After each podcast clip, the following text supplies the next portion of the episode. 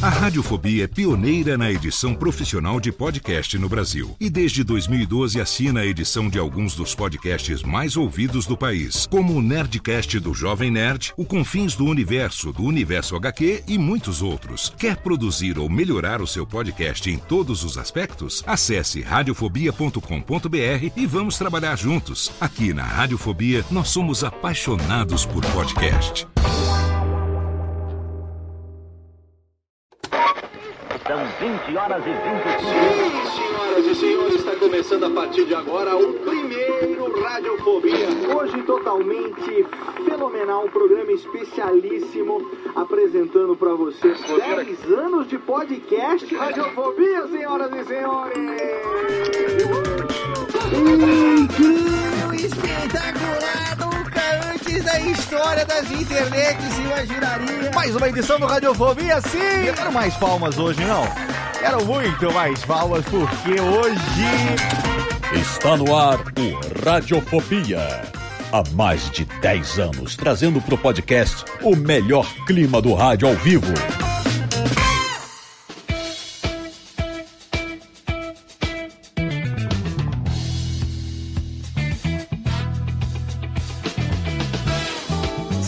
Saudações, ouvinte radiofobético. Eu sou Léo Lopes e tá no ar pela Radiofobia Podcast Network, o primeiro Radiofobia de 2024. Olê! Sim, estamos aqui.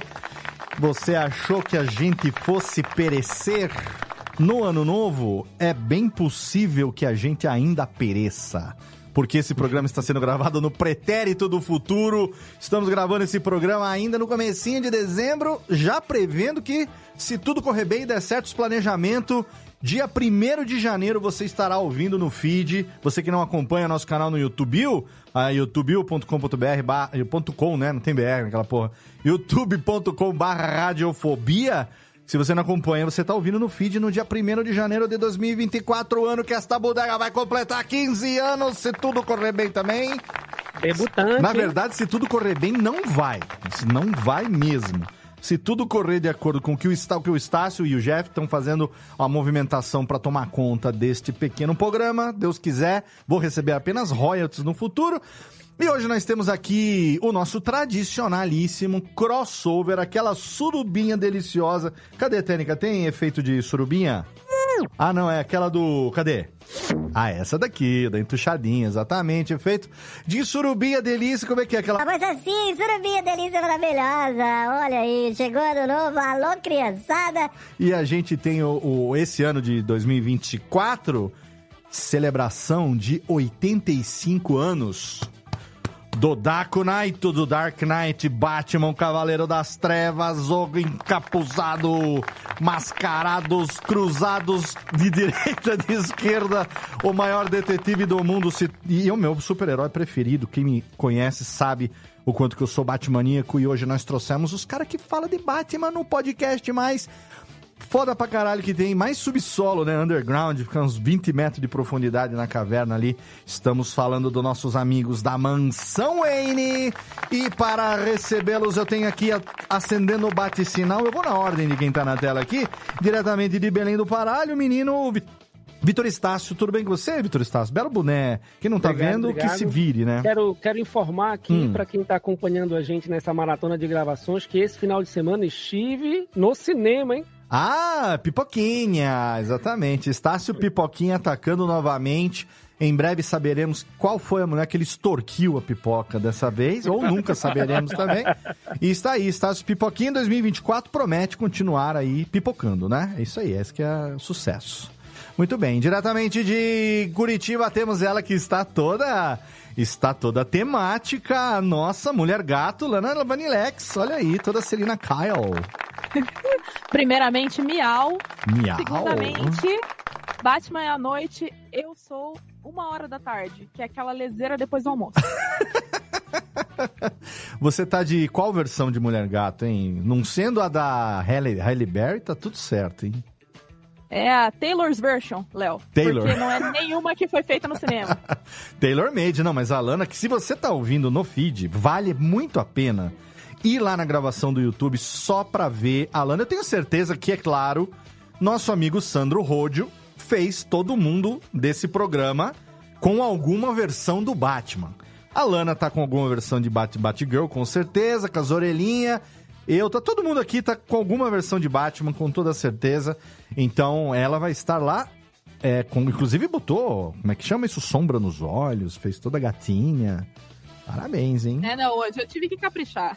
Caprichou é um dia demais. especial. Me- Primeiro dia do ano. Primeiro a dia gente do tem ano, que tá, É exato. apresentável. Isso aí, meteu uma cacharel, a gola Rolex e veio de cos... Não, é- não, vamos, não vamos falar que é cos pobre, não, porque tá bonito, hein? Dá pra dar um cosplay, dá um cosplay legal. Muito bem. E temos ele também que tem duas morceguinhas em casa, diretamente de São Bernardo do Campo Menino, Thiago Fujiwara. As meninas gostam do Batman, ô, Ti? As meninas, nem tanto assim, mas eu. Você sabe que na primeira CCXP que eu fui, Hum, eu peguei, eu não vou lembrar o nome do artista, hum. ele, ele tinha uma, um, um desenho que era uma Batgirl com uma Supergirl brincando, né? Hum. E aí eu peguei para as meninas, autografado, ele veio a falecer depois da, da CCXP, né? Que tristeza. Então, é a primeira coisa, e aí depois eu fui comprando. Sempre que eu vejo alguma coisa que tem a Batgirl e a Supergirl, eu compro pra elas, Ah, que legal. porque ela, elas têm essa referência de que uma é Batgirl, outra é Supergirl. Olha aí, muito bem. Esse, esse é o, o- Como é que fala? O, a parentalidade bem sucedida, ensinando as meninas o que é bom desde pequeno. E, e a gente mora na Gotham City brasileira, né? Porque se, se tem um lugar, um lugar que é a Gotham é São Bernardo. Né? São Bernardo, a cidade que mais rapidamente se deteriora no Brasil. É praticamente uma Gotham City mesmo, com toda certeza. Com direito a seus asilos arcan e tudo. E temos aqui também. Quem que eu não apresentei ainda? Ó, o menino Jeff está aqui também, o menino morceguinho. Fala, Jeff Neves. Porteiro do Asilo Arcan. Exato, o porteiro. Fala. E como diria, e como diria um, um grande cliente meu lá do, do Asilo Arcan, Hum. é impressão minha ou o mundo está ficando cada vez mais calvo? É mais ou menos, isso. é mais ou menos isso que tá acontecendo. O Jeff, que também é Batmaníaco, todo trabalhado no, no, no, no Lexotan. Sabemos, né? No minoxidil. Minoxidil, exatamente. E temos aqui os dois convidados do programa de hoje, eles que estão entre os participantes, são os, os comandantes daquela nave, um dirigindo, pilotando o Batmóvel, outro ali a, a Batwing, cada um escolhe o que é, mas eles têm desde 2015 um podcast que pra mim é referência não só de Batman, principalmente sobre Batman, mas sobre super-heróis, sobre DC e tal. Você quer saber de alguma coisa que tá rolando, alguma novidade? Vai lá e ouve Mansão Wayne, é com orgulho que eu recebo aqui, com muita gratidão, André Panceira e Carlos Vasques representando os malucos da Mansão Wayne. E aí, gente? Aê! E aí? Boa noite, Gotham. E aí? Boa noite. Boa noite, Gotham. Obrigadão aí pelo convite. Poxa, tamo felizão aqui. Ainda mais pra falar de Batman, que é uma coisa que a gente fala pouco, né? Pois é. Eu, você sabe que vai fazer devem estar 15... cansados, Léo. Você Vai- tem que chamar eles pra falar de outra coisa. Não, a gente vai falar sobre outra coisa ainda, mas o motivo é o seguinte. Primeiro de janeiro, tá aí no ar no feed, primeiro programa do ano. É um ano de celebração. 15 anos de radiofobia, eu em julho faço 50 anos de idade e o Batman vai completar 85 anos de existência, é? Um velhinho aí conservado no, no como é que é? No sangue, no poço de Lázaro e tá ali Imagina o Bane quebrando a coluna desse ele senhor tá 85 conservado ali na sauna de Hazalgu, ali na, nas- do submundo. E, cara, é o meu super-herói preferido. E assim, não poderia. É porque eu nunca falei, qua- quase 15 anos de radiofobia, nós nunca fizemos um episódio sobre Batman. Não é possível. Nunca teve, nunca teve nenhum episódio. E aí eu falei, bom, então agora é o momento pra gente falar a respeito de Batman com quem realmente entende de Batman. Então eu quero agradecer demais a presença de vocês aqui hoje. Muito obrigado, obrigado mesmo pelo convite, cara. Obrigado. Muito feliz de estar aqui. É um podcast que a gente acompanha há muito tempo, então, pô, é uma honra. Obrigado demais. Então, ó, agora técnica, roda a vinhetinha. Quem tá no YouTube fica, porque nada muda, só vou rodar a trilha. Mas pra você que tá ouvindo aí no feed, é hora do nosso momento chiclinzinho aqui. E daqui a pouco a gente volta com Carlos Vasques, André Panceira representando a Mansão N hoje, nesse nosso crossover dele. Siga aqui do seu Radiofobia, aliás.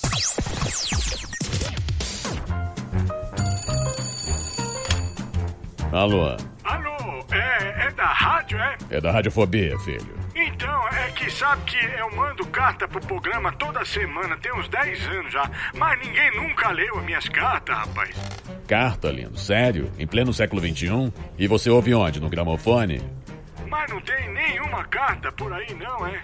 Ah, eu queria tanto ouvir o meu nome no programa. Tá, e qual é a sua graça? É Ostrogésilo. Ostrogésilo.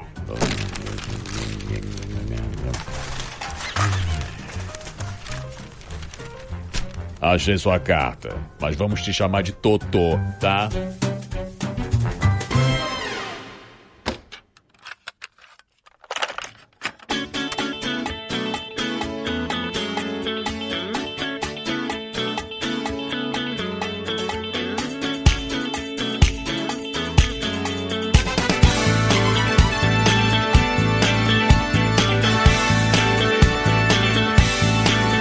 Feliz ano novo, querido ouvinte do Radiofobia, você que me acompanha todo esse tempo. Muito, muito obrigado. Estamos aqui, ó, 1 de janeiro de 2024, publicando o primeiro episódio do ano, nosso tradicional crossover de ano novo. Vamos começar bem o ano falando sobre Batman, o nosso herói, o meu pelo menos, né? Herói preferido que nesse ano completa, está, já estamos em 2024, ele completa 85 anos da sua criação e estamos aqui hoje então com Carlos Vasques e André Panceira da Mansão N para a gente celebrar e começar o ano com o pé direito. Este que também é o ano em que, daqui a pouquinho, dia 1 de março, a gente completa 15 anos de radiofobia. Obrigado demais a você que me ouve. Sem você, nada disso seria possível. E também nada disso seria possível sem o apoio de HostGator, que é o nosso parceiro de hospedagem há quase 14 anos. Exatamente agora, daqui a alguns meses, né, no mês de maio, HostGator completará 14 anos de apoio no Radiofobia e não existe uma parceria mais longeva na podosfera brasileira. Nenhum outro podcast tem o mesmo parceiro há 14 anos e a gente não estaria junto se HostGator não garantisse o melhor plano de hospedagem que atende todas as nossas necessidades. Todos os meus sites desde 2010 são hospedados em HostGator. E você, se quiser, pode assinar. Inclusive, eu recomendo que você assine clicando no nosso link de parceiro para você poder garantir até 50% de desconto no seu plano de hospedagem. Você pode escolher se você precisa de um servidor compartilhado ou um VPS, ou como nós, um servidor dedicado para você ter ali uma máquina bonita para chamar de sua e rodar todos os seus sites bonitinho. É só você acessar o nosso site radiofobia.com.br barra podcast. Lá no rodapé da página tem um banner escrito hospedado por HostGator. Você clica ali e você vai ser direcionado para nossa página de parceiro e ali você vai garantir até 50% de desconto no seu plano de hospedagem em HostGator.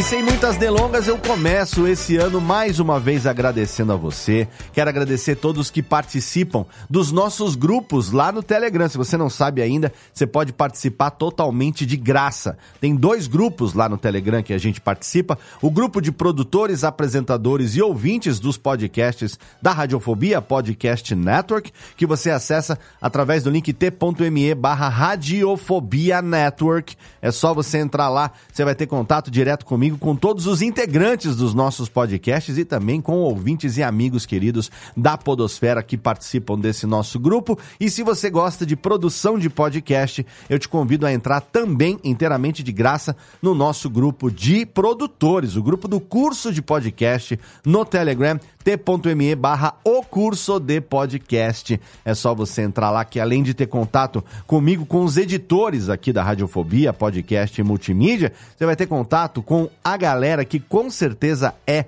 o grupo mais colaborativo atualmente da internet brasileira e gente com experiência, viu? Gente que trabalha com podcast no dia a dia, que tá ali, que esclarece dúvida, que manda dica, que tenta responder a sua pergunta, a sua dificuldade muita gente participa, tem uma galera legal participando com a gente ali, então entra para participar de graça também. Se você já participa dos nossos grupos, eu quero agradecer demais a você. Você é parte fundamental da continuidade daquilo que eu faço na internet, dos meus podcasts e dos novos projetos que vêm por aí. Tá chegando agora, ainda esta semana, dia 5 de janeiro, sexta-feira, o AC Pipes e Nights, o verdadeiro podcast de boteco, exatamente. Dizem que podcast é papo de boteco. Pois então, estou estreando esta semana o mais novo podcast da Radiofobia Podcast Network, ACPIPs e Nights, um programa para trazer meus amigos aqui e passar para você dicas de ACPIPs e Beer Nights, aperitivos e drinks, bebidinhas, comidinhas de boteco. Primeiro episódio teremos aqui a presença do meu querido amigo Jeff Paiva, ele que é responsável pelo podcast Backhand na Paralela. Tá em pausa o Backhand, mas o Jeff me prometeu que um dia ele volta e eu espero que volte. Mas no ACPIPs número 1, um, Jeff Paiva vem falar comigo sobre o drink que me colocou de volta no mundo da mixologia, no mundo dos bartenders, que é o Dry Martini. Jeff Paiva tem o seu drink assinatura, que é o Paiva Martini. Você vai saber a história do Paiva Martini, conhecer dicas, saber como fazer o Dry Martini. Um papo muito legal com o Jeff no episódio de estreia do ACPips e Beer Nights, que você pode ouvir no feed individual. É só jogar aí no agregador da sua preferência. Ele já está em todas as plataformas, ACPips e Beer Nights. Ou então, se você já assina o feed da Radiofobia Podcast Network,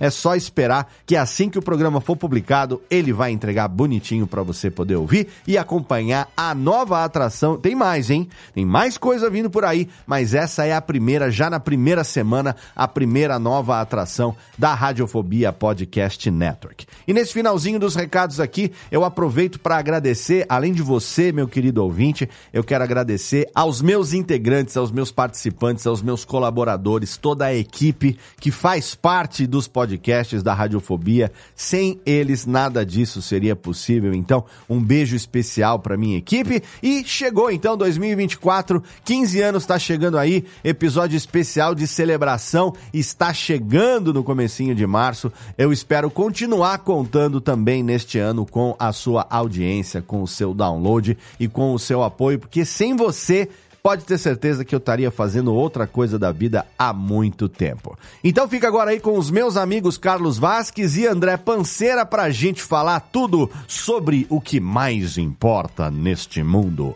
Ele, o Batman. Exatamente. Vamos ouvir que o papo ficou sensacional. Olha bem, olha bem, conhece. Radiofobia. Radiofobia.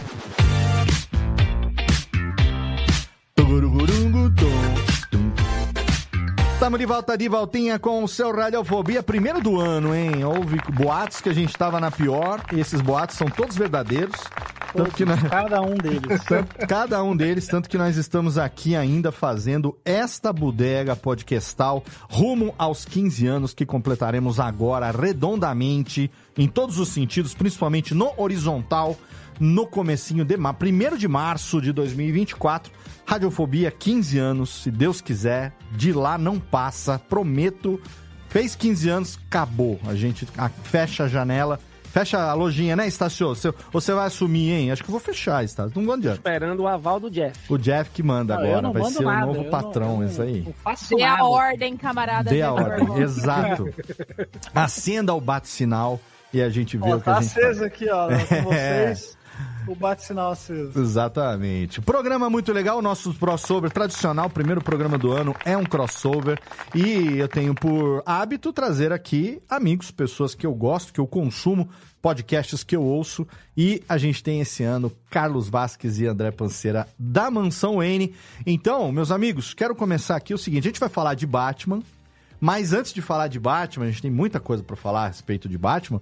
Eu quero falar a respeito da Mansão N primeiro. A gente, a gente faz. Começa com o Jabá, Que é onde depois a o gente. Batman mora, né? Termina. É, ele lá, exatamente. Exatamente. É onde metade O dele Batman não, mora, o Batman né? é o Bruce Wayne. Bruce Wayne Ah, mora. sim, já não tem nada a ver com o outro. É, verdade, é Ih, acabou de dar um spoiler aí de dizer que o Batman é o Bruce Caraca. Wayne. Caramba. Na verdade, segredo, também. gente. Mas também vocês nunca me viram, eu e o Batman no mesmo lugar juntos. Nunca vimos Fica aí. também. Aí, né? hein? Exatamente. Aí. Inclusive, desde, aí. que você entrou, o bate-sinal tá ligado e ainda não desligaram. O Exatamente. Não foi. Ainda Isso. não, tá E a, esperar. e a criminalidade em Sorocaba aumenta Olha, cada dia. eu- não, é engraçado que você falou isso, mas é engraçado que eu sigo uma página aqui do Instagram de Sorocaba e na hora que você tava abrindo o programa, tava apareceu um vídeo aqui do, do- de uma moto sendo roubada. cara. Eu juro pra vocês, não é zoeira, apareceu mesmo. Olha aí. Caralho, ó, tá vendo? Eu não tô lá. Você não tá lá? isso. Exatamente. Sorocaba, uma cidade de Deus, até às 6 horas. Depois disso, só o Batman na causa. Exatamente, exatamente. E eh, antes da gente falar a respeito de. aspe- Claro, nós um programa aqui que tem no máximo duas horas de duração, um pouquinho mais, um pouquinho menos. A gente não vai poder abordar tudo a respeito do Batman, a gente vai falar um pouco sobre várias questões. Mas então eu já quero falar logo sobre a Mansão Wayne, porque eu falei, inclusive na divulgação da gravação e tal, a respeito do podcast, mas é, eu- a gente que é um. Né, eu sou do podcast, acaba esquecendo que tem o portal de notícias da Mansão N, que vocês têm ali. É, é praticamente o, o universo HQ do Batman, né? Tipo, enquanto o universo HQ lá, nosso querido Sidão tem. Inclusive, já editei eles lá no, no Confins, hein? É, Já sim. editamos. E no Nedcast também, já, já editamos no Nedcast também, que o Vasquez já teve no Nedcast, se eu não me engano, né? Falando sobre as questões do Batman, não foi? foi o- Quem dera, quem dera. Quem foi? que Teve que- Não, teve alguém da Mansão N que teve Eu, no, no eu Nerd. já mandei e-mail, já leram e-mail meu já, mas nunca participei lá Vai ainda participar, não. não. Ainda não. Quem foi no que teve? Confins, sim. No, Não, no Confins, No eu, Confins a gente eu participou. jurava que tinha tido alguém do, do já do Mansão N no Nerdcast, olha aí. É que Não, são mas tantos um episódios. toque que- Vou falar com a Ale, vou falar com a Ale que esse ano vai ter que ter um Nerdcast sobre Batman parte 2. Quem melhor com pra certeza. Exatamente. O Jeff, que é o próprio Batman, né? Não. Exatamente. O Jeff não pode, porque o Jeff vai Não ajudar a posso. editar o programa. Se ele não, se ele for combater o crime, não tem Nerdcast. Então, Exatamente. não tem. Mas é, a gente fala do podcast da Mansão N, mas tem um portal também. Então eu queria primeiro que cada um de vocês, vou começar na ordem alfabética, começando pelo André, que você se apresentasse um pouco quem é André Panceiro, de onde vive, do André que, por André. do que, se- do que se alimenta e que vocês contassem um pouco da história do portal, né? O que veio primeiro, se veio o podcast ou o portal primeiro. O podcast eu tenho aqui pela informação que me foi passada de que está no ar desde 2015.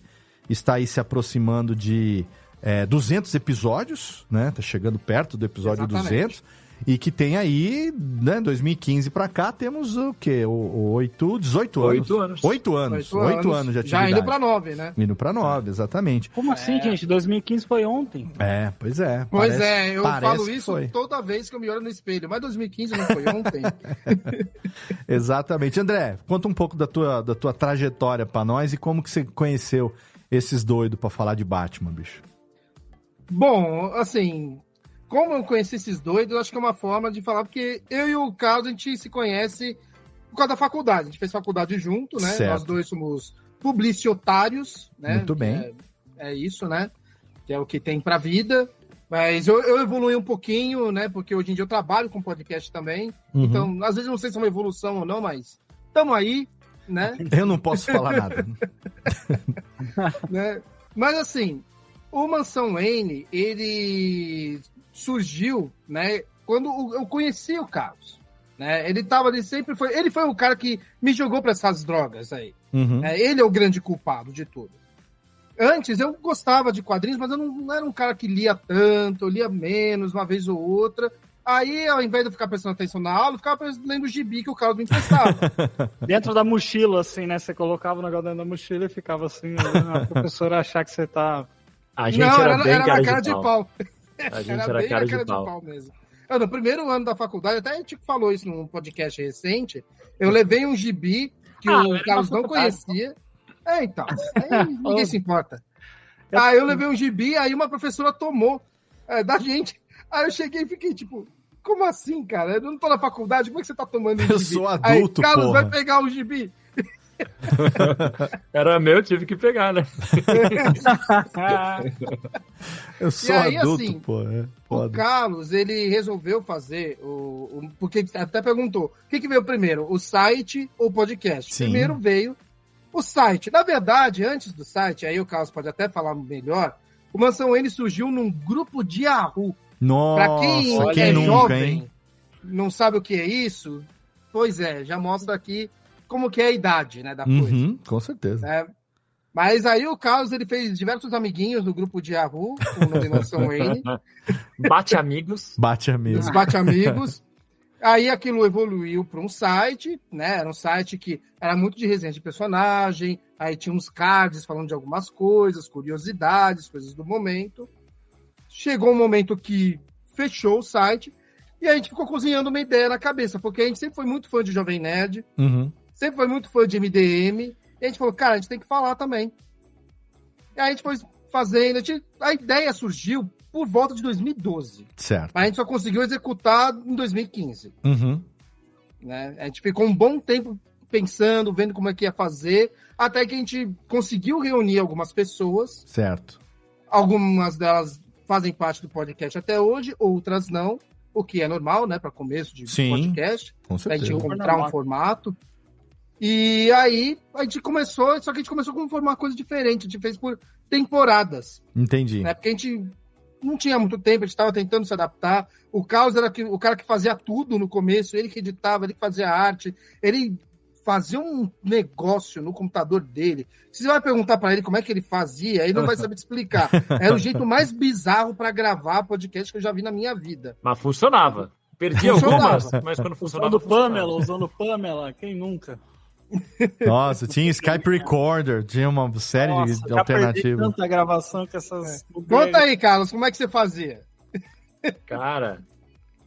Cara, eu gravava, eu usava o, o. Como que chama? O programa de edição que vem Garage no Mac. Band. Garage Band. Ah, pra Garage editar. Band, Primeira, tá. a primeira temporada foi editada toda Garage Band e era gravado por um esquema que eu fiz que enganava o Mac para ele achar que tinha mais um microfone ligado. Sei. Ele captava o meu microfone como uma faixa e o Skype como outra. Entendi. Olha, Às tá, mas já é mais avançado, já é mais avançado. É. Cara, eu segui um tutorial uma vez que se desse pau, nunca mais ia saber mexer naquilo na minha vida. Ah, com certeza. Hoje em dia já tem um certo tempo, já tem um software que faz isso, maestria, né? Mas naquela Sim. época a gente tinha que fazer na unha, né? Não tinha, tanto É, no Mac quanto no PC era muita gambiarra. Hoje tem muitas formas muito boas de gravar com uma qualidade bastante boa Sim. e tudo, Uhum. assim, de graça, inclusive, alguns pagos até melhores. Mas a gente gravava assim. E o André comentou do, de como começou o, o Mansão N lá atrás, vou aproveitar minha deixa aqui e falar um Uhum. pouquinho disso. Então, Claro. O, gru, o grupo no Yahoo, era clube no Yahoo, depois mudou para grupo, eles fizeram rebranding lá naquela época. Era um clube no Yahoo Clubes, que eu abri em junho de 2000.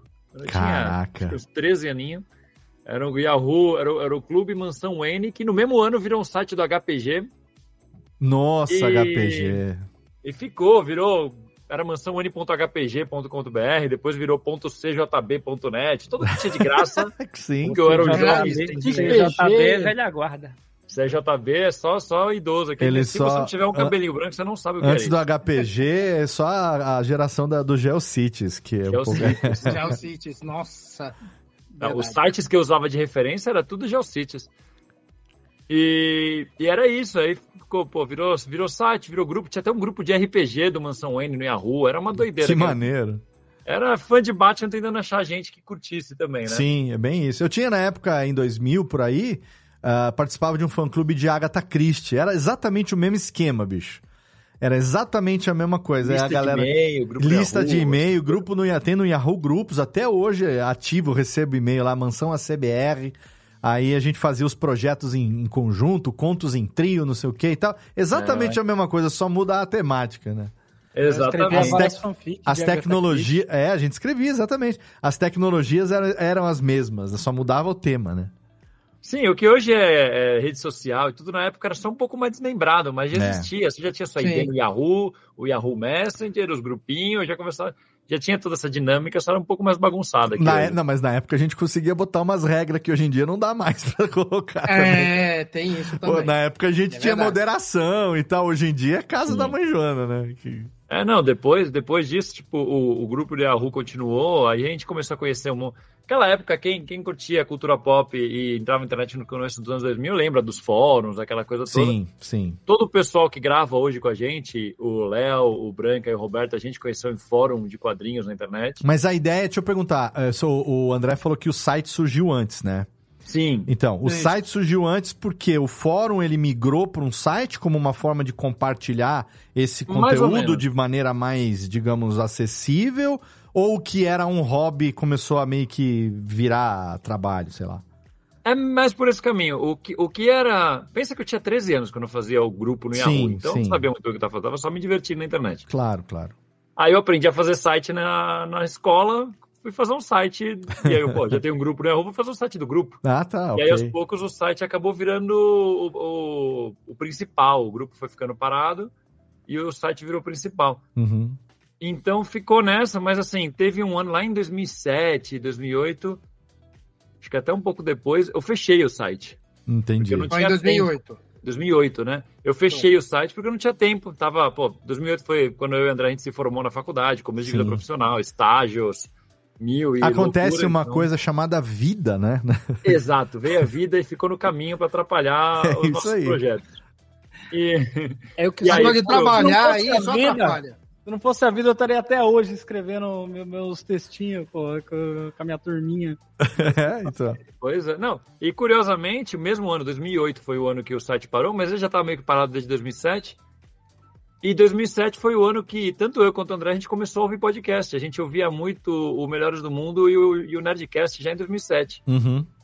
E a gente ouvia muito. Tipo, eu lembro da gente, pô, no dia seguinte na faculdade, o papo era o podcast que tinha saído no anterior. Assim. Ah, legal, legal demais. E aí, desde então, a gente já tinha essa, essa formiguinha de fazer um podcast. Só que era uma parada meio impossível, né? Você tinha que ter uma, alguma tecnologia na época para fazer isso. Aí a gente, pô, continuou trabalhando junto em agência de publicidade e tudo. E que nem o André falou, lá para 2012 a gente falou, pô, vamos trazer o Mansão N de volta, aquele projeto que era um projeto meu, mas agora os dois juntos, como podcast. Uhum. E aí o site voltou, o site ficou parado esse tempo todo, tipo, saiu do ar mesmo. O site voltou originalmente só mais como uma forma de ter uma plataforma para hospedar o podcast e ter um portal para as pessoas entrarem e ouvirem. Que na época não tinha Spotify, né, ainda. Não, então, imagina. ou você ouvia no iTunes ou nas, nas plataformas. Spotify só trouxe podcast em 2018. 2018. Exato. Entrar e baixar. Tempo de Last FM, pô. Last FM, é, então. A gente colocava e a grande parte dos nossos ouvintes ouvia pelo próprio site. Ia lá e Uhum. dava play. Assim Sim. como eu ouvia muitos podcasts nos sites de cada podcast. Que ano foi isso? Isso 2015. Ah, ainda era uma, era uma época onde fazia-se muito download pra ouvir offline ainda, né? Uhum. Sim, Porque assim, já ainda- tinha. Já tinha o, o, app- o, o aplicativo. Tinha o iTunes, tinha O o, iTunes. aplicativo. O Pocket não- não Cast já existia ainda. também. O Pocket Cast já tinha. Tinha o Podcast Addict, Podcast Addict. Republic. Isso. Aquelas versões proto do Android ainda, mas a Exato. gente tinha uma internet móvel de péssima qualidade, né? Então, é, e, e- e- também que eu usava bastante. não, e outra esse. coisa, os celulares ainda não eram foda de esse tipo de aplicativo, tipo smartphone. Então, Não. muita gente fazia o download ainda no PC pra ouvir de Passava. outras maneiras, né? Exato. É, O meu, o meu jeito de ouvir nessa época, inclusive, eu ouvia muito radiofobia. Eu tinha um fonezinho que ele entrava um cartãozinho SD, né? Era Então tipo um baixava no MP3 com fone, né? Isso, aí eu colocava no cartão SD os radiofobia, botava no fone, ligava e ouvindo. pra Era trabalhar. aquela época que era aquele. O, o Play era, parecia um pendrive grandão, né? Todo mundo tinha um MP3, MP4, MP5. Isso, né? MP200, né? É isso aí. Mas, mas eu tô até conectando algumas coisas, porque 2012 foi o, ano que eu mudei de emprego e comecei a ter um pouco mais de tempo. Saí de trabalhar de agência de publicidade, então comecei a Aham. ter um pouco mais de tempo. Foi, por, foi um dos motivos pelos quais a gente conseguiu levar o podcast adiante. Entendi. E por isso que eu fazia toda essa parte chata, que o André continuou na, na agência, então eu que editava, que fazia toda Mas essa o outra parte. podcast, falou 2012, o podcast começou só em 2015. 2015. Isso. Mas o André falou que a ideia começou em 2012, mas acho que até um pouco antes, 2011 a gente já falava disso. Possivelmente. 2010. Ah, A gente só não sabia, eu lembro que a gente quase chamou de Wanecast. Alguém tirou essa ideia da nossa pô, cabeça. que bom, obrigado. hein? Que bom. Alguém foi precoce na, na melhor escolha. Um visionário. Cheguei a esboçar o, o logo Wanecast na época. E Mas. a gente não como- colocou bate-papo, porque, pelo amor Bate- de Deus. Nossa, Eu não sei como que também ninguém falou bate-pod, né? Bate, Bate, pode, pode, pode, né? bate. Pode. A gente tinha Pode, alguns amigos bate, que um mexiam muito. podcast de violência. quer dizer. A gente tinha alguns amigos que mexiam muito com podcast naquela época, o pessoal do Dimen- Dimensão Nerd e tal, e eles falaram. não coloca nada de pod nem de cast, que já foi já isso aí. Quem diria que voltaria essa tendência? É, mas, pois é. Na época já era, não pode. Aí a gente. Não pode. começou Não a fazer- pode é bom? Não pode é bom. Não, Não podia, pode, né? Não pode é um bom nome do podcast, hein? Não pode. Não podcast. Não Muito bom. podcast.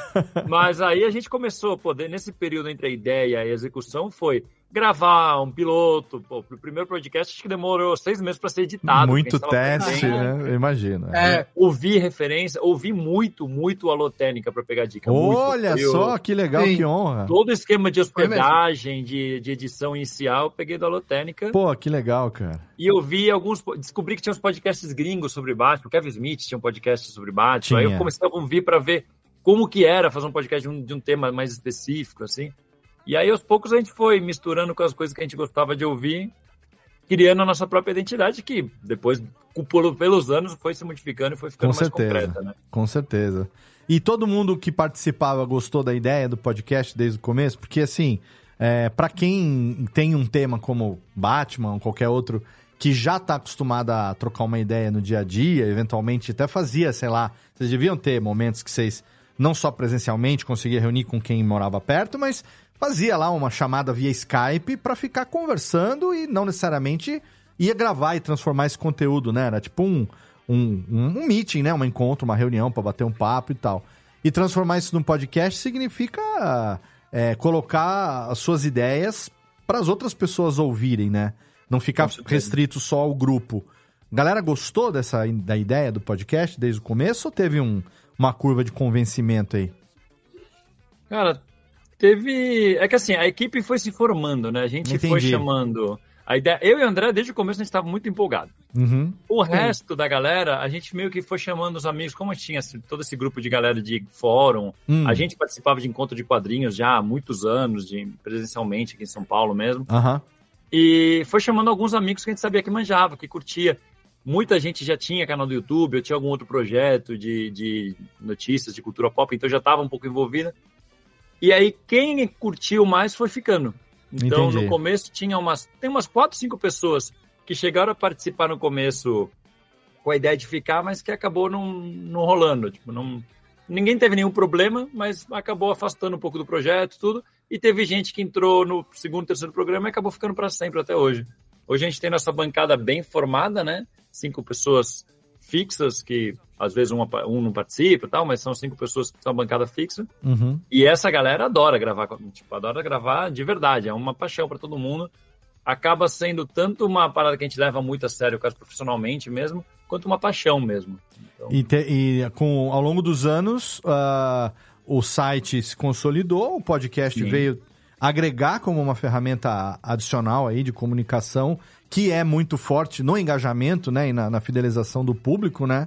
E aí deu um passo depois para que isso se transformasse, por exemplo, vocês estavam na CSP vários anos já como imprensa, quer dizer, a Mansão N Sim. é reconhecida como um site, um portal, um podcast que fala do Batman com os dois fatores que eu acho que são matadores para qualquer conteúdo, que é falar com paixão e com propriedade, né? Quando você fala com propriedade, você fala com conhecimento de causa, você impõe uma autoridade ali no que você está falando. E quando você fala com, propria- com paixão, porra, você fala com tesão daquilo que você gosta, né? Falar daquilo que você conhece e daquilo que você gosta. É, a, a- a fórmula matadora, por exemplo, também do Confins Universo.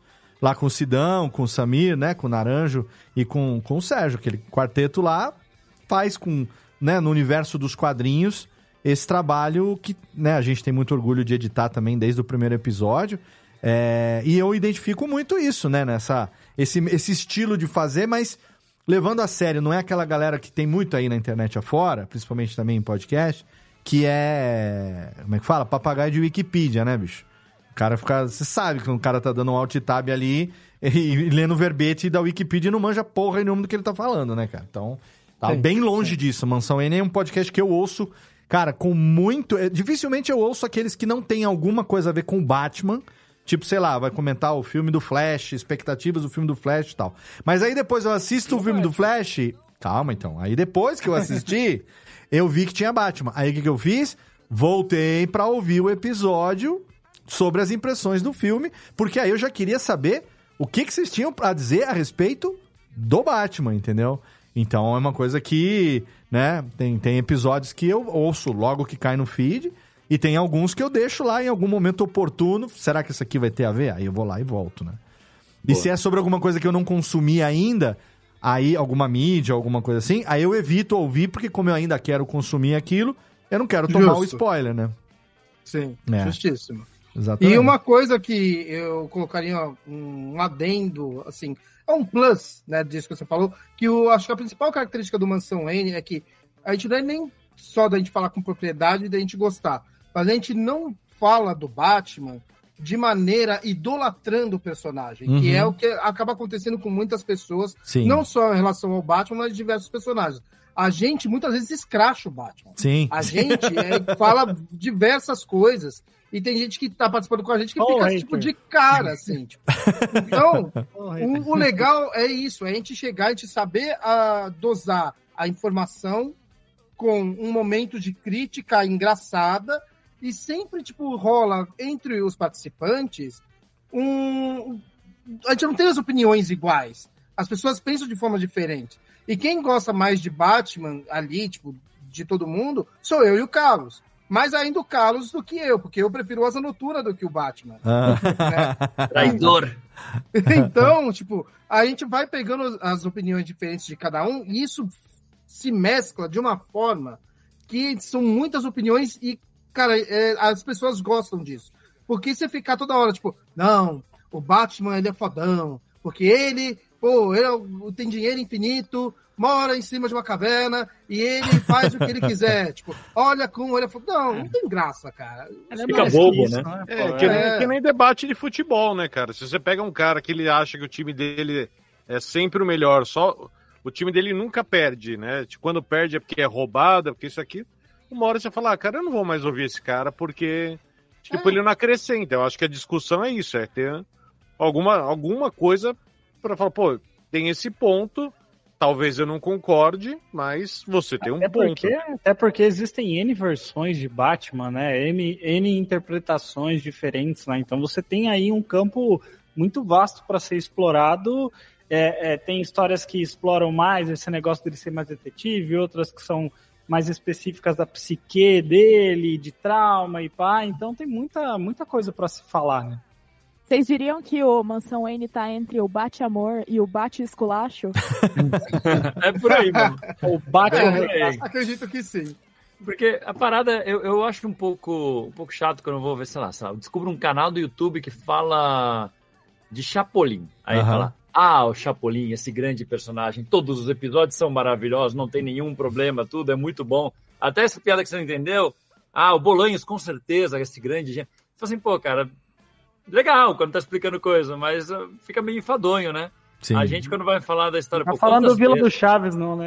Não, não, grande canal Vila do Chaves.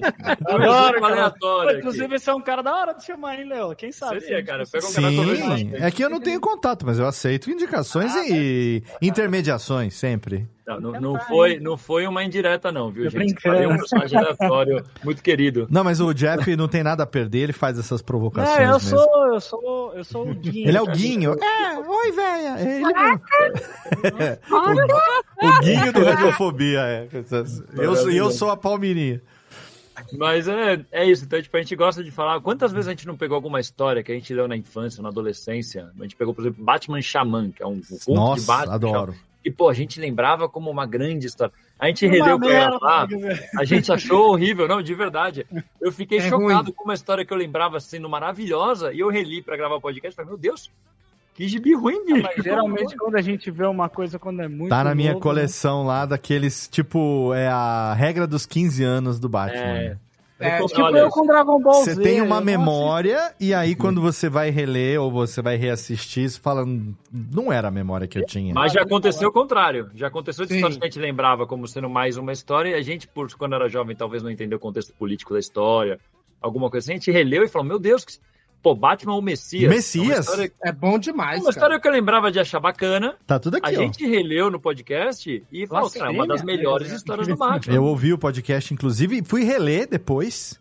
E obrigado, porque é, é uma incrível, né? é melhor do que a memória que eu tinha de quando era moleque. Eu tenho algumas coisas de Batman, eu tenho que eu trago de adolescência. Então eu tenho os fascículos ainda, em vez de ter os encadernados, né? Xamã é um deles, o Messias é um deles, é. Quem mais? A Odisseia Cósmica, enfim, os melhores do mundo. Eu tenho coisas que são fascículos. O próprio o Cavaleiro das Trevas, né? O Dark Knight Returns do, do Frank Miller. eu- esse eu tenho três. Eu tenho os fascículos e tenho dois encadernados é, especiais, né? Então. Acho que não tem, não tem um fã de Batman que não tenha pelo menos duas cópias do Cavaleiro das Trevas. É, eu tenho, já tive, já tive quatro, eu tenho três hoje. Uma eu dei pro Diego Baroni, quando eu trabalhava na Rádio Fênix, ele falou pra mim que nunca tinha lido o Cavaleiro das Trevas. Caraca. Na época, Dieguinho Baroni, que hoje tá na Rádio Disney, tá na Mix FM, grande, grande querido, a gente já entrevistou ele Literalmente aqui. tá na Disney. Tá na Disney, literalmente. e ele nunca tinha lido. E até hoje, quando a gente se encontra, ele me abraça e fala: Cara, eu nunca vou esquecer aquele dia que você chegou pra mim com aquele Cavaleiro das Trevas, me deu de presente. Que ele é nerdaço, né? E aí ele, ele guarda com orgulho, como um presente que ganhou e tal. Cara, é muito legal, cara. É, eu acho que, pra mim, o Batman fez parte é, é, da minha, não digo infância, mas da adolescência pra cima. Tem coisas que eu consegui, eu como saí da, da- daqui da casa dos meus pais, jovem, é, algumas coisas eu consegui impedir que eles se desfizessem. Outras eu não consegui, eu voltava pra casa seis meses depois, tinham mandado coisa minha embora que eu não tinha mais. Então, é, algumas coisas eu não consegui. A edição original, por exemplo, do Asilo Arcan, do... Depois eu fui comprar quando saiu de novo, mas aí já é relançamento, né? Digital E essa é uma, Justice. edição, é uma edição que é original, tem as letras da Lilian Mitsunaga. ali, que Exato. é- nunca foi. Aí depois eu consegui num sebo a, a ori- o, o- original de volta. Então aí eu tenho, eu tenho Boa. dois. É, Digital Justice, eu achei que tinha ido embora. E o Digital Justice é assim, mas não é pelo, pelo legal da história, mas é pelo que ela representa na época de ter sido Ah, a primeira história a ser feita com aquele grafismo de computação de e tal. Pepe Moreno. Exatamente. Pepe Moreno. Achava Aquele da música lá? Quase, quase. Pepe Moreno. Pô, esse é bom, pô. O Pepe que eu conheço é só o que tira a vela mesmo. É, exato. E- então é, é- é um super-herói que, assim, sempre foi o meu preferido, também pelo lado detetivesco, né? E. Bom, an- antes de entrar no Batman em, em si, eu quero terminar aqui fazer Antes falar de entrar no Batman. entrar no Batman em si. Antes de abordarmos o, o, o Batman, eu quero falar mais um pouco a respeito do Mansão N, é, com relação a, enfim, quase 200 episódios, né? Com certeza agora, em 2024, a gente vai estar aí é, recepcionando o episódio número 200. Podemos esperar um programa talvez especial aí de Batman 85 anos, não sei. Então eu quero saber quais são aí as expectativas para esse ano. O que, que a gente pode esperar da Mansão N, se tem novidade aí a caminho. Eu tô Mais um sempre... projetinho literário. Exato. E os projetos? E os projetos? Boa, ó. Quer falar você, André? Bom, a gente tem um projeto que ele vai começar, tipo, ano que vem. Ano que É, vem, 2025? Porque nós já estamos em 2024 aqui. É, verdade. É verdade, é verdade. A é gente tá verdade. gravando Vai começar esse ano. Pretérito esse do ano. futuro, exato. Pra quem tá vendo no YouTube, estamos no passado. Mas pra É quem tá verdade, ouvindo no feed, Tem razão. é dia 1 de janeiro hoje. Feliz ano novo, aliás, para ano todos. novo. Tem alguma história do Batman de ano Pera novo aí, pra calma, deixa o André falar do projeto, rapaz. De ano novo não, mas de Natal tem alguns. Daqui a pouco O Jeff, fala ele disso. tá se comportando como se ele ainda estivesse bêbado do Réveillon. Todo ano é a mesma coisa. E olha que eu parei de beber. Parou hein? de Esse beber é e vai loucura. Pra todo Mas é Réveillon. efeito, eu fico por osmose, muitos amigos. É psicológico. É, mas, fa... ô André, então a gente pode esperar novidades aí pra esse ano, então? Sim, tem novidades que não necessariamente é mansão N. Eu só digo isso, Hum. tá? É, mas também a gente vai fazer muitas coisas esse ano para não só envolvendo o Batman, mas envolvendo a DC de forma geral, Uhum. né? Porque tem muitos aniversários nesse ano, né? De tanto sagas quanto de personagens. Então a gente vai homenagear, né? Esses aniversariantes. Então vem muito programa legal por aí. Sem falar que no segundo semestre tem o segundo filme do Coringa, né? Então. Ah, Putz, essa, isso aí eu essa tô- também. Ó, Não é. É, a gente, a gente tem essa tradição de tentar sempre pegar essas datas de aniversário de grandes histórias ou de grandes personagens. Agora, recentemente, a gente fez um podcast sobre 40 anos do Lobo, por exemplo, Uhum. um personagem da DC, que teve lá seus encontros com o Batman, então a gente resolveu homenagear num, num, num programa especial, então ano que vem com certeza vai ter outros. A gente teve, é engraçado, né? Porque parece que foi ontem, o ano de 80 anos do Batman, que a gente fez muita coisa especial aquele ano. A gente até lançou livro em parceria com a editora, fez uma série de coisas. Então, Eu lembro porque foi o ano de pré-pandemia, 2019, onde teve a exposição, né, no, em São Paulo e tal. Foi um ano incrível pra gente. senhorita que participou, inclusive, da, da- da- da- do projeto literário aí que vocês mencionaram agora. Pô, tá aqui até ó, Os Cavaleiros das Os Trevas, Cavaleiros das quem tá Trevas. vendo no, no YouTube pode ver. É um livro que a gente lançou. É, na verdade, assim, a bancada toda participou com um monte de convidados pela editora Script. Foi inclusive o primeiro livro que eu editei, depois eu editei mais alguns com eles. Pô, que legal. Quero conseguir E- o meu autografado aí depois, hein? Ah, tem, vai conseguir, com certeza. A gente Por tem que marcar isso aí. Ó. E, enfim, e ano que vem a gente tá com muita ideia. assim, a gente sempre faz a reunião de calendário no final do ano. Esse ano a gente ainda não conseguiu se reunir presencialmente, já fizemos O algumas... calendário tá semi-pronto. É, o calendário tá, tá aquele esqueleto pra gente sentar e, e definir direitinho e tal, mas tá começado, então, porque a gente sempre faz isso, não sei, não sei se com vocês também vocês fazem isso. A A gente gosta de gente tentar não. fazer o calendário no ano anterior, e aí depois durante o ano a gente vai modificando Ajustando. de acordo com o que vai o nosso calendário é decidido uma semana A gente gravação. não tem calendário, nunca teve. eu que eu É, corro mas- atrás, às às vezes o Thiago tem uma inspiração lá, tomou um goró a mais, "Ah, vamos gravar tal coisa. Aí manda lá a sugestão de tema. Três meses depois a gente resgata aquele tema e coloca, né? E Mas vocês também gravam com antecedência, que é uma coisa que a gente também tenta fazer. Gravamos, possível. é, tipo assim, gravamos na quinta pra publicar segunda. Puta antecedência. Mas Estamos gravando no final do ano aqui, pô. pra Mas gravar estamos gravando porque no final Mas do isso ano. é uma vez por ano. que A gente única vez, férias. exato, a única vez do ano que a gente grava é dezembro, que a gente grava o especial de Natal e o especial de Ano Novo, pra eu tentar descansar um pouco, porque eu sou pai solo de três moleque, né, bicho? Então, Corretíssimo. né, eu, eu, eu quero sobreviver. Nesse ano que eu vou completar 50, eu gostaria de não viver exclusivamente pras pessoas que dependem de mim, né? Então é por isso que eu me dou esse direito. Inclusive, é, até eu faço com que seja divertido e trago os amigos pra falar sobre os temas que eu gosto. Então, Pô, Sim, ah, por isso que a gente fala de Batman, cara. Fala, então, falar de Batman, a gente já faz. Então, né? tá ótimo. Mas você perguntou umas coisas antes, já que, já que a gente vai, daqui a pouco, entrar pra falar de Batman mesmo, pra, Uhum. falar algumas de Mansão que você me perguntou do site antes, e eu percebi que eu mudei de assunto. o, o, o site, quando ele voltou, é, originalmente era para hospedar o podcast, só que assim, como a gente fazia esse esquema de temporadas, a gente Uhum. percebia que ficava três, quatro meses sem lançar podcast, e a galera esquecia que o Mansão existia, né? Claro. Porque internet, uma semana é um ano. Sim, sim. Então a gente começou a fazer colunas no podcast, no site por escrito dos colaboradores. Então tem convidados, tem eu tenho minha coluna, o André escreveu algumas colunas também. Então a gente começou a colocar textos sobre alguma obra, sobre alguma reflexão, sobre alguma. Eu tenho uma coluna lá que chama Batizarro, que é para falar de coisas doideiras que tem a ver com o Batman, mas você fala, meu, como assim?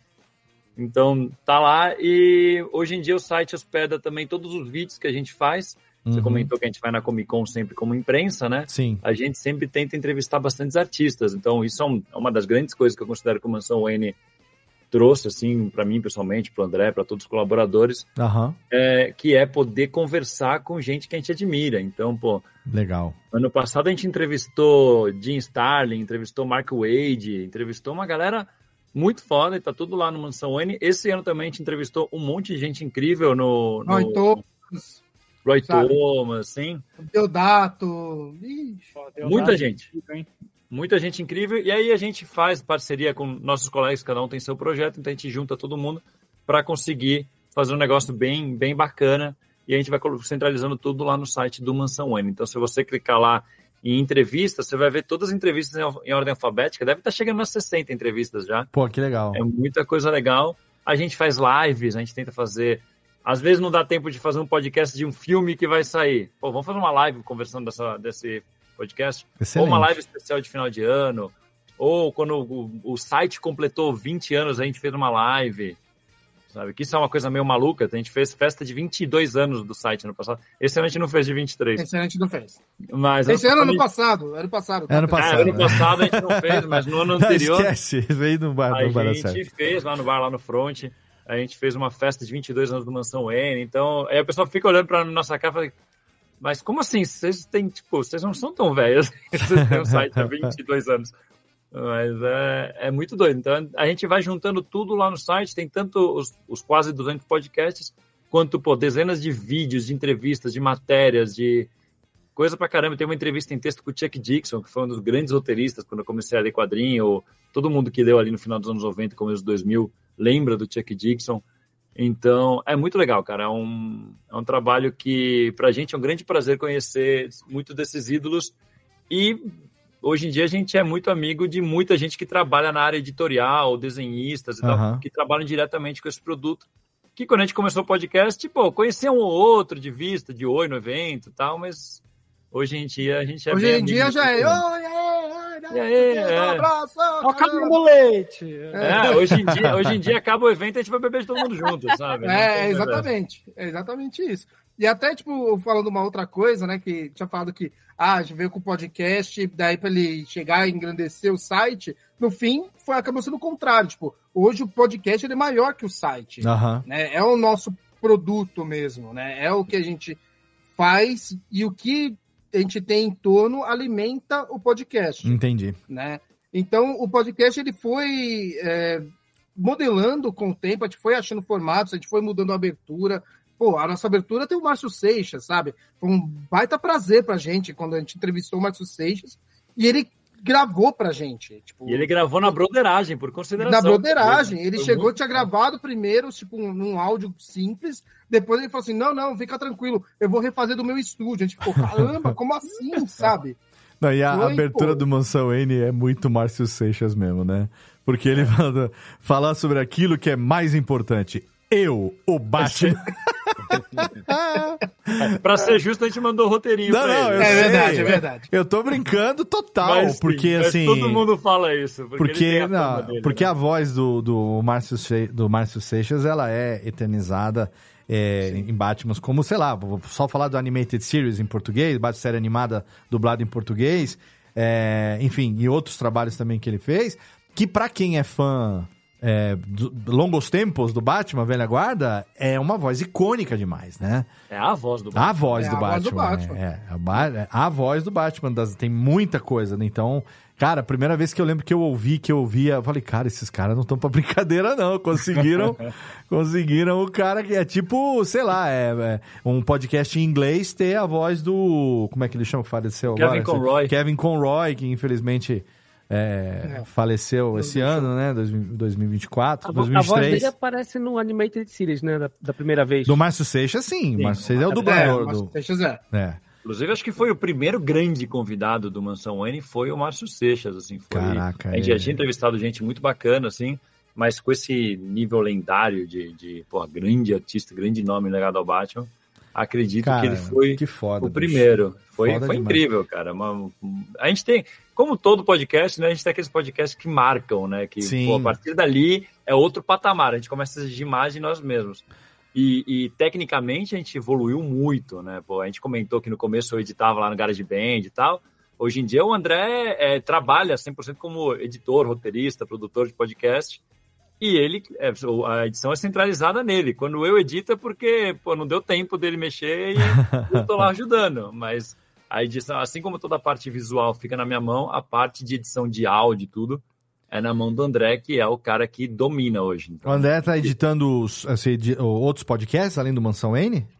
Edito. Você tra- Mas você Edito trabalha o quê? Por conta própria ou tá, eh, tá, na, concor- tá na não, concorrência? Não, na verdade eu, eu trabalho para uma agência chamada BKR, que é a agência do Beto Estrada, do MRG. Ah, do Beto! Ah, muito É. bem. Então, tipo, eu evoluí muito na edição por conta de trabalhar com o Beto, né? É, por exemplo, teve uma- um podcast que já tem três anos que a gente lançou, que era o Assassin's Creed. Fui eu que editei, por exemplo. Entendi, entendi. É, tem vários outros por aí. É, que é do Vasco da Gama. pô, É, tem um que é do, do Vasco também. É que eu não posso falar muita coisa desse do Vasco, porque tem coisa aí vindo aí, né? Ô, Ah, Ana, a gente já sabe pra quem que a gente perdeu a concorrência do Vasco, então, olha aí, ó. Olha aí, alguém cobrou mais barato do que a gente, ó. Por isso que o cliente não respondeu De valor, os últimos nada, e-mails. Não Olha aí. É, pra nós você não precisa falar nada, que a gente já conhece. Já entendemos tudo, já. Tá? É por isso que o cara do Vasco deu um perdido, sumiu. Olha aí, pau no cu Ó, do Beto Estrada, justo, então. Pra ser justo, eu citei porque teve um antigo, né? Esse novo eu nem sabia nada. Pois é, por, por MDA não podemos falar nada, mas eu posso mandar um pau no cu do Beto Estrada, então, que roubou nossos projetos. Muito É bem. de nada, hein, Beto? Se tiver Valeu, aqui, isso é de Beto. nada, hein? Nunca foi com a minha cara mesmo? Tá tudo certo. É... Inclusive, foi um que participou do, do Mansão N e foi daí que apareceu toda essa parceria depois. Cara, que excelente, bicho, que excelente. gravar- É muito legal a gente ver isso acontecendo, porque, assim, a, a gente mesmo, né? Eu tô aqui há 12 anos nessa, nesse caminho que jamais imaginei que fosse profissionalizar e seguir, né? Então, saber que o podcast tem aberto tantas, tantas portas e tantas oportunidades, né? É muito legal ver. E tá, e tá crescendo cada vez mais. Lá no Cast News, a gente tá noticiando semanalmente é, que 2024, e aí finalmente, assim como tem sido todo ano, vai ser o ano do podcast, porque vai ser a mídia que mais vai crescer nos próximos 6 a 12 meses. Isso é consolidado já, né? Então é muito Olha, legal, um cara. minuto aqui. Não, a gente merece dar essa atenção aqui pro, pro internauta Valério Almeida. Ah, é o que Chirula. Comentou, É comentou ali no chat do Eu não YouTube falo que mais ele o- está, ele está chegando para acompanhar este bate-papo. Eu não falo, mas eu não aguento, mas eu fico jogando o The Division com o Chirula e é um, um trocadilho a cada três segundos. Ele é, o, ele é o Eduardo Spor do trocadilho. Ele faz a folga do Dudu do trocadilho. Eu já, já nem li de propósito. Que bom que você leu. Né? Eu trouxe aqui um ouvinte que quase não participa. Ele veio no bate-papo. Já já ele manda outro aí. Ele, quando, O quando... internauta Valério, muito obrigada pela sua O internauta. Valério. É o nosso amigo Chirula, lá de Campo Grande, no Mato Grosso do Sul. Gente, que legal. Então a gente. Eu fico aqui a minha recomendação pra você aí, ouvinte, que gosta e ev- eventualmente ainda não conhece Mansão N. Tem lá o portal, mansãon.com.br. Eu esqueci que já não tá na pauta. Mansãon.com.br. .com.br, lá você vai É, encontrar patriota. o link para você a- a- vai ouvir ele como bom podcast tem que ser nos todos os agregadores aí de podcast, ele tem a base de dados dele lá no iTunes, então você encontra ele todos os agregadores aí, joga Mansão N que não tem erro. E no momento da gravação desse programa são 190 episódios, quando for ao ar já vai ter com certeza mais um ou dois aí publicados nesse começo de 2024, que é aí sim o ano de 85 anos de criação desse personagem. 1939, né, que é a data oficialmente reconhecida, quando Bob Kane e Bill Finger criaram o personagem. Por que que tem essa treta de que... Eu tava, tava falando, falando com o, o Roberto lá no na CCXP, é, ele tava mostrando um quadrinho lá, e eu não lembro qual foi, ele falou assim, cara, isso aqui tem interessante porque foi a primeira história que o Bill Finger foi creditado como co-criador do Batman e tal. A gente tava trocando uma ideia lá. E eu sempre tive curiosidade, mas nunca, nunca me aprofundei muito nisso. Por que, que tem essa treta de que o Bill Finger não era acreditado no começo pela criação do personagem? Bom, eu posso resumir falando que o Bob Kane era um filho da, Da puta, É. pode falar, pode estar autorizado. É. da puta. É por isso. Ah, então é tá. isso. Bob Puxa. Kane foi um malandro, ele, ele basicamente chegou pra DC e falou: Olha, eu vou criar um novo Superman pra vocês. Aí chegou, falou: Ô Bill, faz aí. E aí ele chegou, olha, Ah. aí chegou na DC, Bora, olha o que eu Bill. criei. É, É, na verdade, ele chegou e fez assim, tipo, olha, eu fiz esse, esse personagem aqui, ó, chama Batman. Aí ele é uma coisa horrorosa, com uma camisa vermelha, umas asas de morcego e uma mascarinha tipo a do Robin, ele era loiro. Entendi. E aí, tipo, o Bill Finger chegou e falou assim, então, e se a gente melhorasse, né, colocasse um capuz, em vez dessas asas aqui, colocasse uma capa, fizesse um uniforme preto e cinza, com morceguinho aqui. Aí ele falou, boa ideia essa minha que você falou, viu, Finger? Você é deu uma boa ideia ter. mim. Ó, tem até aqui, tem um, tem um quadrinho, que Ah. inclusive está sendo lançado, que é sobre o Bill Finger, que eu e o André fomos consultores. Olha que É um legal. quadrinho sobre. chama Bill Finger, a história secreta do Cavaleiro Aonde que a gente encontra isso aí pra comprar? Esse foi lançado pela Script, tá na Amazon. Ah, vou procurar então. Tem em português, acabou de ser lançado com uma outra capa que eu acho até mais bonita. Legal. E tem em, em inglês também a versão digital Ah. na, na Amazon. E Ah, tem não tem aqui. a versão física na Amazon? Quero comprar o Tem, físico. tem a pra versão física nova, inclusive. E esse Olha daqui é aí. o esboço original. Olha, o super-herói americano. Believe it or É. not, I'm walking out. Esse, esse, isso foi o que o Bob Kane criou. É o super-herói americano, só falta tira, a, ca- tira a, ca- a asa e bota o símbolo do super-herói americano. E o Finger criou todo o resto. Bill Finger criou a- o capuz, criou o Comissário Gordon, a identidade de Bruce Wayne, a Batcaverna, a origem, o- as bugigangas, a mansão Entendi. Wayne, o, a Batcaverna, o Batmóvel. Tudo foi Praticamente o Bob, tudo. O, Bill- o- o Bob Kane só teve a ideia de um cara com umas asas que se penduravam por uma corda. Entendi. então o Bob Kane, em termos de roubar a ideia, ele é praticamente um Stan Lee da DC. Ele é Olha, pior. eu Ele é acho pior. Pior? Ele é pior, ele é bem. pior. que Eu tenho até uma camiseta das baratas que eu acho ótima, que é o Stan Lee com a manopla do infinito, assim. É muito bom. E cada pedra ele tá puxando o talento de alguém. É muito bom isso, cara. Maravilhosa. Eu vi lá, lá, só que não tinha do meu tamanho, eu acabei não comprando Não. CXP. O, O- o Guilherme Bob me mostrou, Kane- falou, você já viu isso aqui, ó? Muito o, bom. o Bob Kane, por toda a vida, ele contratou artistas fantasma. Não se sabe de nada que ele realmente tenha desenhado, assim, né? É difícil você saber, né? Talvez a primeira história. A primeira história do Batman, inclusive, se você pega todos os quadros, são decalcados de algum outro quadrinho. Caraca. É uma coisa meio. Todos os quadros, já encontraram todos. De O Tarzan, cara, de Dick ele Grace. era a inteligência artificial da arte antes da inteligência Era. artificial Era da tipo arte isso. existir.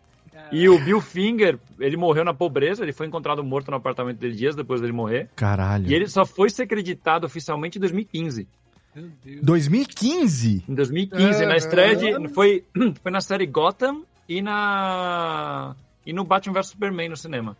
Ainda teve esse desgosto, né?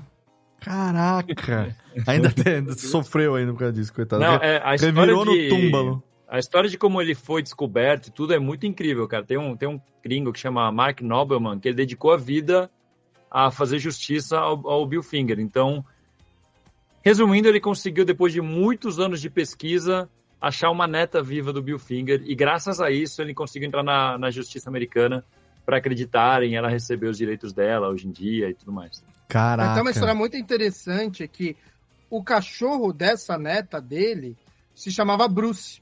Hum. E aí, as pessoas iam perguntar pra ela o porquê, ela falou assim, ah, porque o meu avô criou o Batman. E ninguém acreditava, tirava sarro Nossa. dela, tipo, ah, não sei o quê, sabe? É. Inclusive, eu tenho uma- um caso curioso com esse negócio de ter cachorro chamado Bruce. Tem, a, a- tem uma, uma conhecida minha que Me é lembra- a filhinha dela, Ah. tem um cachorro chamado Bruce, né? E ela, desde pequenininha, é chamada Bruce. E aí ela achava que todo cachorro chamava Bruce. Olha, um Bruce, mãe. Maravilhoso. Bruce. Cara, isso me lembra a história da sobrinha do Henry Cavill. Vocês viram esse papo? A sobrinha Não. do Henry Cavill. O Henry Cavill é o super-homem, né? E a menina, a sobrinha dele, na escola, Ah, ela sim. falava pra todo mundo que, o- que, ela, que o tio dela era o super-homem. E ela falava com convicção: meu tio é o super-homem, meu tio é o super-homem. Aí a diretora da escola, professora não sei o quê, ligou tirando satisfação. Falou: olha, tem que conversar com a sua filha. Ele não sabia, né, do parentesco. Tem que conversar com a sua filha. Ela não pode ficar contando isso e tal, não sei o que tem. Aí teve o dia da família. No dia da família, Puta o, merda. o, o Harry Cavill levou a sobrinha do dia da família. E aí ela chegou de mão Muito dada bom. com o super-homem, bicho. E aí Muito todo mundo... E ela, e ela, ela tava sofrendo bullying na escola, porque ela falava pra todo mundo que ela era sobrinha do super-homem, que o tio dela era o super-homem. E eles falavam, porra nenhuma, você é uma louca Ela é e lá tal. da Cuca. Parece o fim do, o fim do filme do Shazam lá, quando o super-homem chega e é amigo do cara, assim, e acaba com o. Ele fez Isso falar. Ele fez isso na vida real. E aí a sobrinha dele virou heroína Pô, ela deve ter chegado com o peito inflado, assim, né? Olhado na cara da professora. Tem uma com- foto dela de mão dada com a menina que a mãe dela tirou e ela tá indo com uma, uma tipo uma camiseta de Supergirl, assim, sabe? Do lado, e ele gigantesco, assim, dando a mão. A menininha loirinha, pequenininha, cara. É a mesma coisa. Não porque lá em casa eu tenho PlayStation 6, meu pai tem 4 metros de altura e meu tio é o super-homem.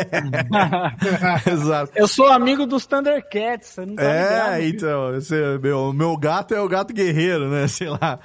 Mas é legal isso, a menina falar, eu sou filha do cara que criou o Batman. Pô, porra nenhuma. Você, seu pai é o Bob Kane, não é? Foda, né? Foda Não, é, demais. não, essa história do Bill Finger é, é bem falada. Inclusive, foi graças ao cachorro que o cara encontrou a neta do Bill Finger. Sim. Porque tem toda uma história de que o Bill Finger, ele, ele teve várias esposas, aí ele descobriu, depois de muito tempo, que com a primeira esposa, acho que ele teve um filho. Aí falou, pô, agora sim. Aí ele descobriu que o filho era gay Ah, e tinha namorado com um homem e tal. Então ele falou, ah, então não vai ter filhos. Aí depois de muito tempo pesquisando, ele foi falar com alguém que conheceu o, o filho do Bill Finger. Aí ele falou, pô, por que você está perguntando isso pra mim? Por que você não pergunta pra filha dele? Aí ele, como assim? Ele tem uma filha? Ele falou, não, tem. Ele chegou a ter uma filha com uma amiga e tal, que é a Athena Finger. E aí ele procurando ela na internet, ela achou uma página no, no, no MySpace, que era Nossa da Athena Finger. Senhora. E aí na, a primeira foto era uma foto de um pastor alemão escrito, meu cachorro Bruce Wayne. Caraca! E Aí ele fala que ele, foi- que ele tá, chorou quando ele viu aquela foto. Falou, Porque Caraca. encaixou todas as peças. Com Não. certeza. E O- nesse Ô, ano na- foi descoberto o bissexualismo, né? Exato. Não, o Chirula o- tá lembrando aqui, só me corrigindo, que não foi a sobrinha do Henry Cavill, foi o sobrinho do Henry Cavill, chamava Ah, olha Thomas. aí. Mas é um que menininho loirinho, tá? eu sei que eu tinha memória de que era uma menina, mas era mas um menino, o sobrinho dele, que falava que o tio dele era o super-homem, e, e é, de verdade.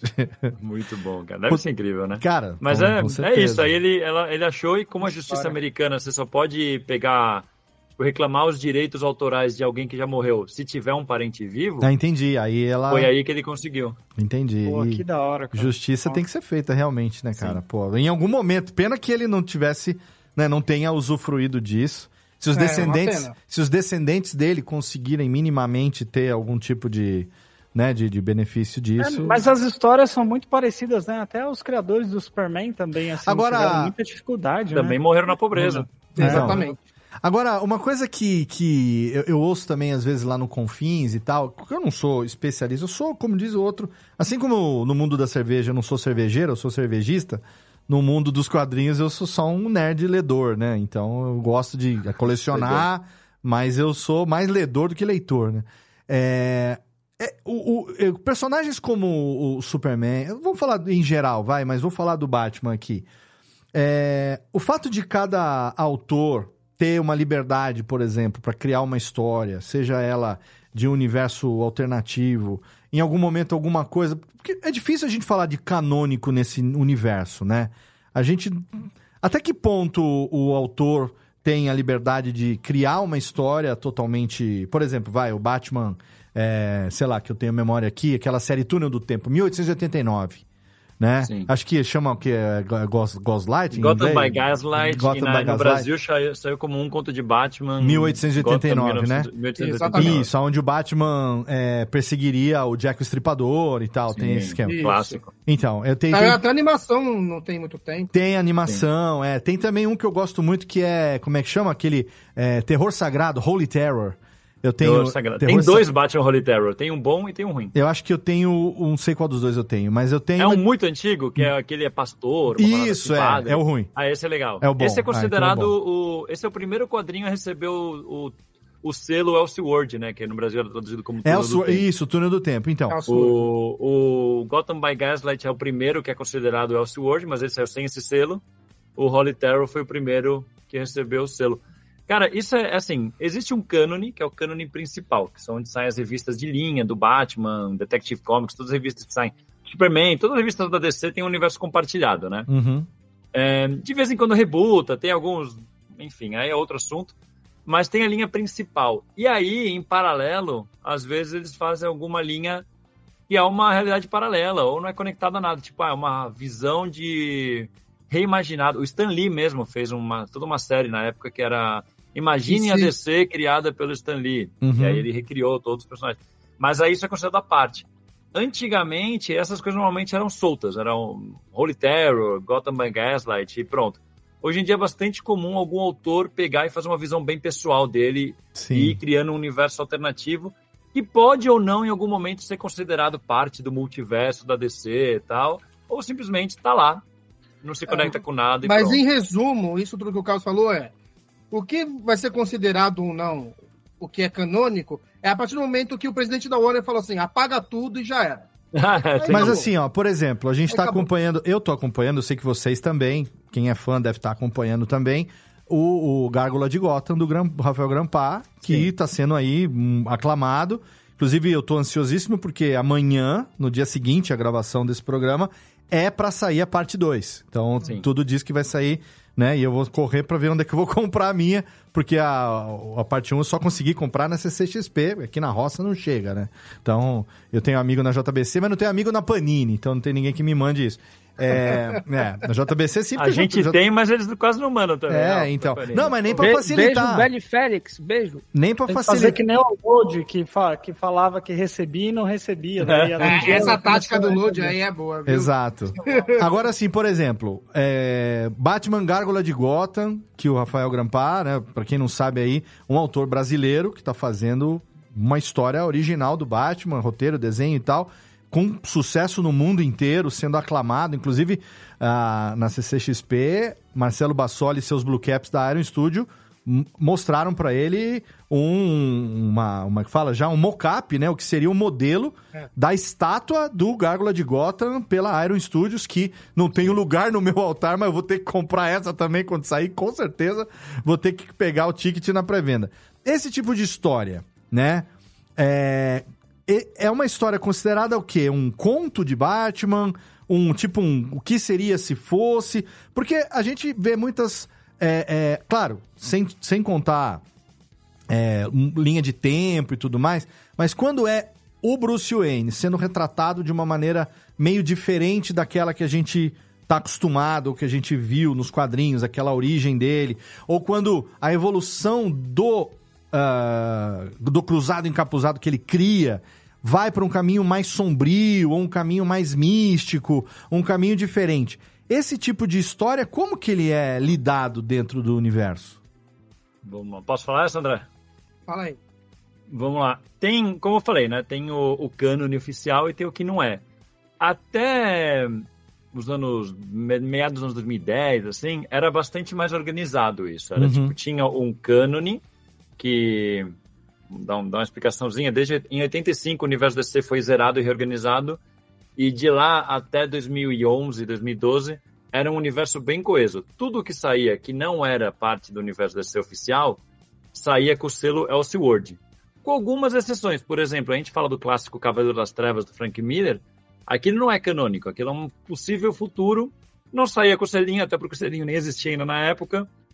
Mas era. Como era no futuro, acho que não precisava tanto. Hoje em dia, existe uma certa. um certo entendimento editorial, acredito, que as pessoas vão saber diferenciar. Então, se o cara está lendo as revistas mensais, um especial, alguma coisa, que é dentro da cronologia, ele vai entender que é dentro. Aí, por exemplo, sai essa do Grampá, assim como tem uma outra que chama White Knight, né, o Cavaleiro, Batman Cavaleiro Branco, que é de outro autor que eu não tá me falando a memória agora o nome. São visões assim, ó, autor, pega esse personagem e reimagina com liberdade total. Se quiser usar elementos da cronologia, pode usar. Se quiser reinventar, reinventa. Então, essa do, do Grampá é nessa linha. E como hoje está um pouquinho mais solto isso, tem histórias que saem que não fica muito claro.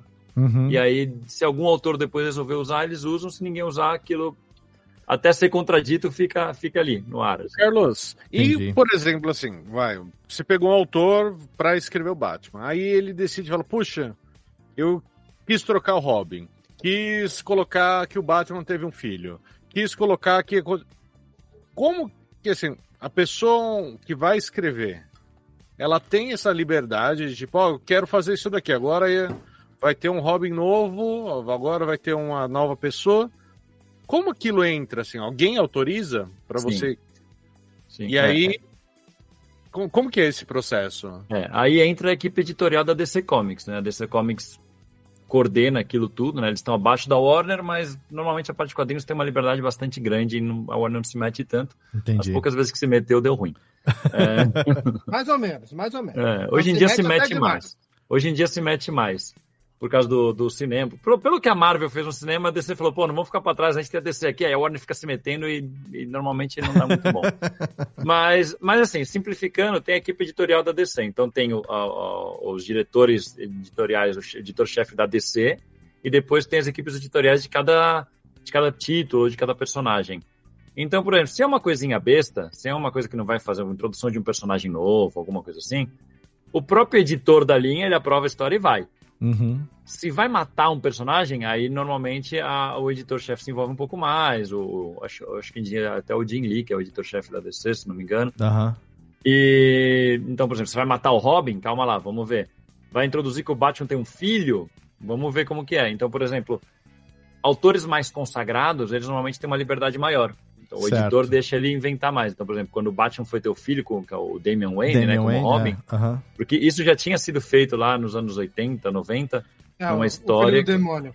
O filho do demônio, que É. mostra que o Batman tem um filho com a Thalia. Sim. Mas aí o editor, que na época era o Dennis O'Neill, ele rapidamente foi lá e falou: não, essa história é túnel do tempo, ela não vale mais. Uhum. Eu tenho uma edição fodida do Filho do Demônio aqui, maneiríssima.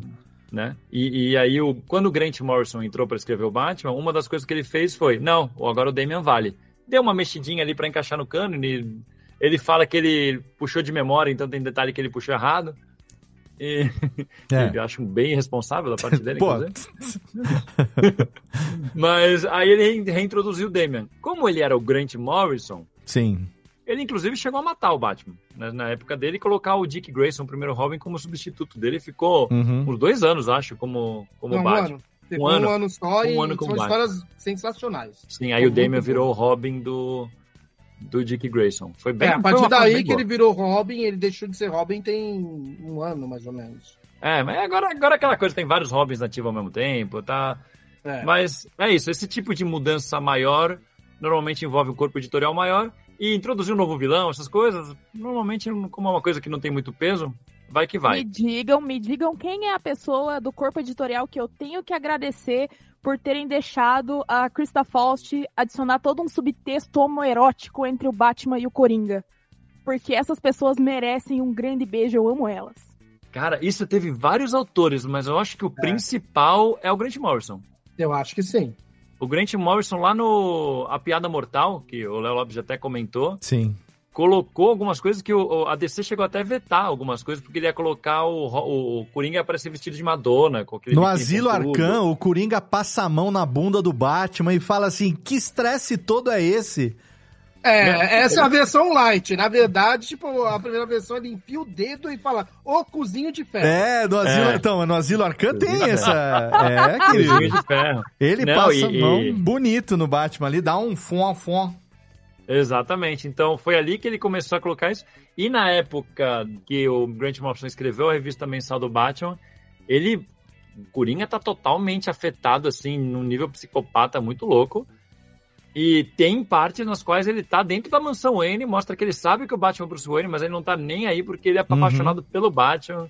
É uma relação de amor e de posse, assim, muito louca. No próprio final do Dark Knight Returns também, do Frank Miller, tem ali uma citação de que um não viveria sem o outro, né? Então, tem ao mesmo tempo que tem uma coisa de, de nêmesis, né? De, de, de um ser inimigo do outro, tem aquela coisa da polaridade, né? Isso foi refletido, foi refletido naquela cena que o Batman salva o Coringa do Heath Ledger, quando ele pula e ele Sim. salva ele com o grapple ali, com, com o bate-gancho ali, sei lá como é que chama em português. E ele salva e fala assim, cara, não consegue, né, Moisés? Tipo, na, na da moto também, ele se arrebenta lá e vira a moto de ponta cabeça e não, não atropela o Coringa. Então, sempre teve um, um pouquinho dessa, dessa coisa de que, né, tanto do Batman com relação a ele, que dá a entender que é uma coisa mais do herói, que não mata e tal, não sei o que tem, mas como o, o Vasquez falou agora também, o Coringa teve várias chances de matar o Batman e também não fez isso, Sim. como, como que se tivesse ali um amor, né, enrustido ali, ou explícito também, dependendo da história, e, né? e olha, e olha que eu achava que o Coringa era apaixonado pela tia do Batman, e não pelo Batman. Mas esse é outro Nada, a tia Coringa. do Batman é só uma comida. Esse é outro cara. Coringa. verdade. deixa, deixa eu fazer uma pergunta aqui. Ah, é e deixa eu porque- falar aqui rapidinho. Esqueci, a gente quase já gravou sobre o Batman. Porque tem uns oito anos eu tava negociando pra gravar com a dupla do Feira da Fruta aqui. E Caramba. acabou não rolando. Então, esse Tá nos teria, planos do Mansão Wayne, hein? Tá teria nos. Olha, sido. Eu tenho até Léo, hoje a inclusive- troca de e-mails aqui. Teria sido o primeiro Radiofobia sobre Batman que nunca aconteceu. Inclusive, Léo, depois eu vou te pedir por fora pra passar esses contatos aí. Eu tenho a aqui, gente te quer passo. muito gravar com eles. Eu tenho, acabou não rolando, não lembro exatamente o que que foi o impeditivo. Eu tava falando com um cara que fez o Batman e ele ia tentar falar com um cara na época que fez o Robin, ele explicou um pouco da história dele e tal. E acabou não rolando. Mas enfim, Jeff, pode continuar. É só porque eu lembrei Não, agora. Então, é, você estava falando, né, sobre essa, essa questão do Coringa e do Batman, que um tem que um existe por causa do outro, e aí tem toda essa questão. É, eu não, não sou grande conhecedor, na verdade, eu sou zero conhecedor de quadrinhos, sempre consumi Batman mais é, nos games e nos filmes e séries animadas e tudo mais.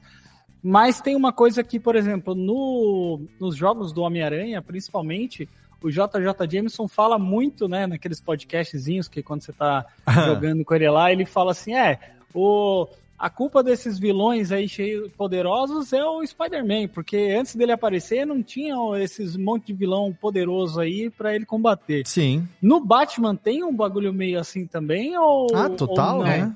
Total. né? No filme também isso é retratado, né? No final do Sim. primeiro filme, no final do Batman Begins, o Gordon chega com uma carta de um Joker pro, pro Batman e fala assim, nego, dá uma olhada aí, porque, ó, depois que você começou a aparecer de capa, Tá esse, negócio, esse seu negócio carnavalesco aí, ele fala uma frase mais ou menos assim, parece que você não é o único que tem um talento pro teatro.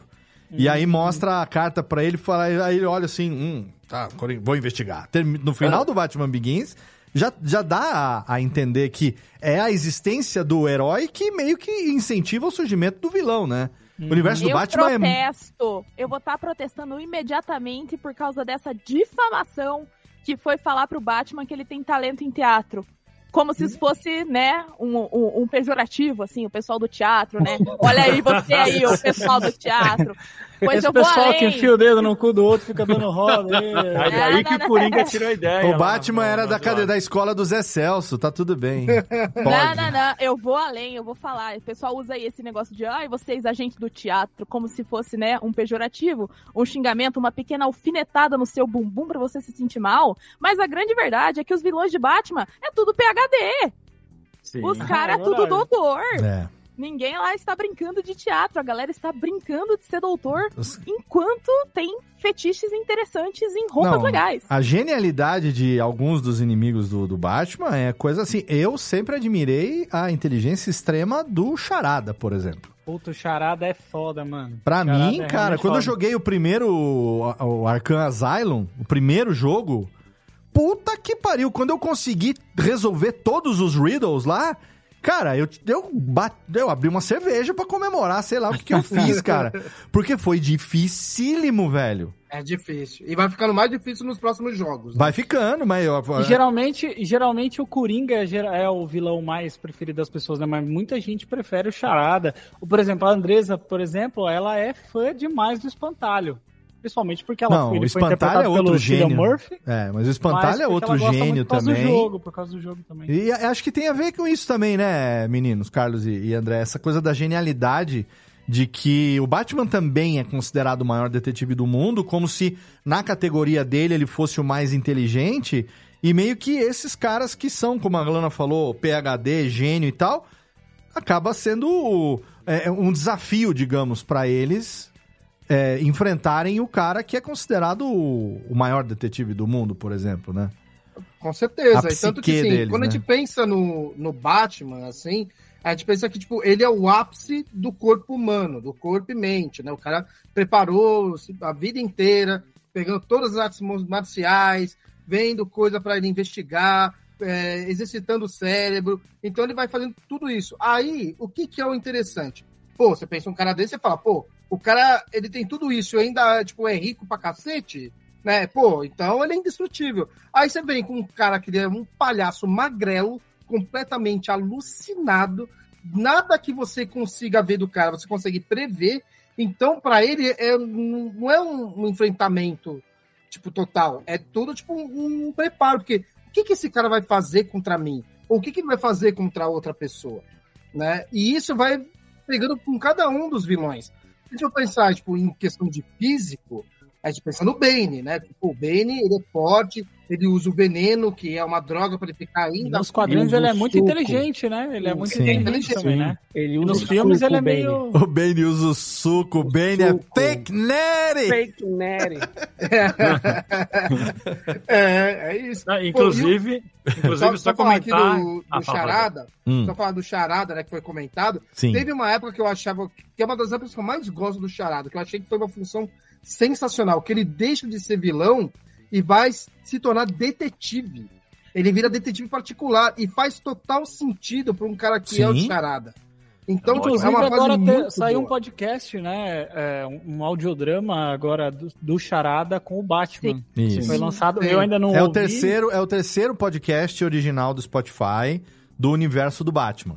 Uhum. O primeiro Exatamente. foi o Batman que foi adaptado, inclusive em português, com a dublagem do Roku Pitanga e tal. Uhum. Depois saiu o do Joker com a Arlequina, o Coringa e a Arlequina. Ah, esse eu nem tinha E visto. agora saiu esse do, do Charada, Ele do também Riddle. ele vira um detetive junto com o Só Batman. que ali, esses né? Meio dois, que do junta, Coringa né? e da Arlequina e do, do, do, do Charada, não foram é, localizados para português. Eles só têm em E inglês. tem um podcast mais antigo ainda, que, é, que era oficial também, mas acho que não foi do Spotify, que era Batman The Podcast Adventures, uma coisa assim, nunca ouvi. Teve, isso. Que esse é existiu. pré-Spotify. Teve também. Pré-Spotify. Uhum, Sim. Também Ô, foi Léo. adaptado para quadrinhos, inclusive. Léo, eu queria, eu queria fazer uma pergunta aqui pro Carlos, então, Claro. né? porque a gente, a gente passou, a gente passou por falar da fase em- quando eles eram mais novos, né, da, da criação do, do site, depois posteriormente podcast e tal.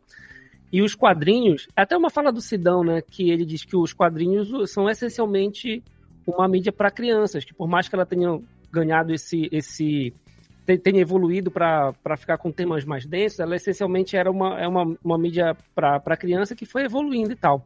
E assim, falando não só do tema do Batman, mas o trabalho de vocês em torno do, do, do Batman, como é para vocês para vocês lidarem com, com um tema que para muita gente que não é do universo do quadrinho às vezes enxerga como sendo uma coisa infantil, mas ao mesmo tempo ter essa riqueza toda de trabalhar com, com edição, né, de trabalhar com, com esses temas mais densos que o personagem fica um personagem muito adulto, com temas que trabalham com moralidade e tal, e chegar a ponto da gente ter, por exemplo, trabalhos acadêmicos, acadêmicos como o da Lalúnia, que acho que foi o doutorado, o mestrado ou doutorado dela, não lembro certo, né? Em torno do Batman como um todo, né? Em todo, como a figura do Batman, ele enquanto personagem. Como é que vocês lidam com essa caracterização de um tema infantil que, para quem consome, tem muitos temas adultos e muitas reflexões morais em torno dele, né? A gente estava citando, por exemplo, a relação dele com o Coringa, né? Pô, 40, 40 anos na cara falando de hominho de colã, pelo amor de Deus, né? Não, É, cara, tipo isso. Tem, mas tem, tem muita gente fazendo trabalho acadêmico relacionado a Batman. Tem, você falou da Laluna, que inclusive já gravou com a gente algumas vezes. A Dandara Palankoff já gravou com a gente também, falou muito sobre a Batwoman, a questão da homossexualidade da personagem e tudo mais. Tem, tem muito trabalho. A gente recebeu até trabalho acadêmico baseado no Mansão Wayne, que é uma parada É que verdade. a gente acha. dá uma explodida na cabeça, assim. De, teve um, um TCC sobre de biblioteconomia, né, Relaxa, bicho. Wayne. Já teve gente, tá gente me usando como tema de TCC também, de mestrado, radiofobia. Então tem retardado pra tudo no mundo. Teve, teve um agora esse ano também, muito Relaxa. doido. Mas, cara, eu, eu acho O curioso. Roberto Figueiredo que faz parte do Mansão N, o TCC dele é sobre quadrinhos. Também. Grande paraense, grande paraense. Grande, grande representante.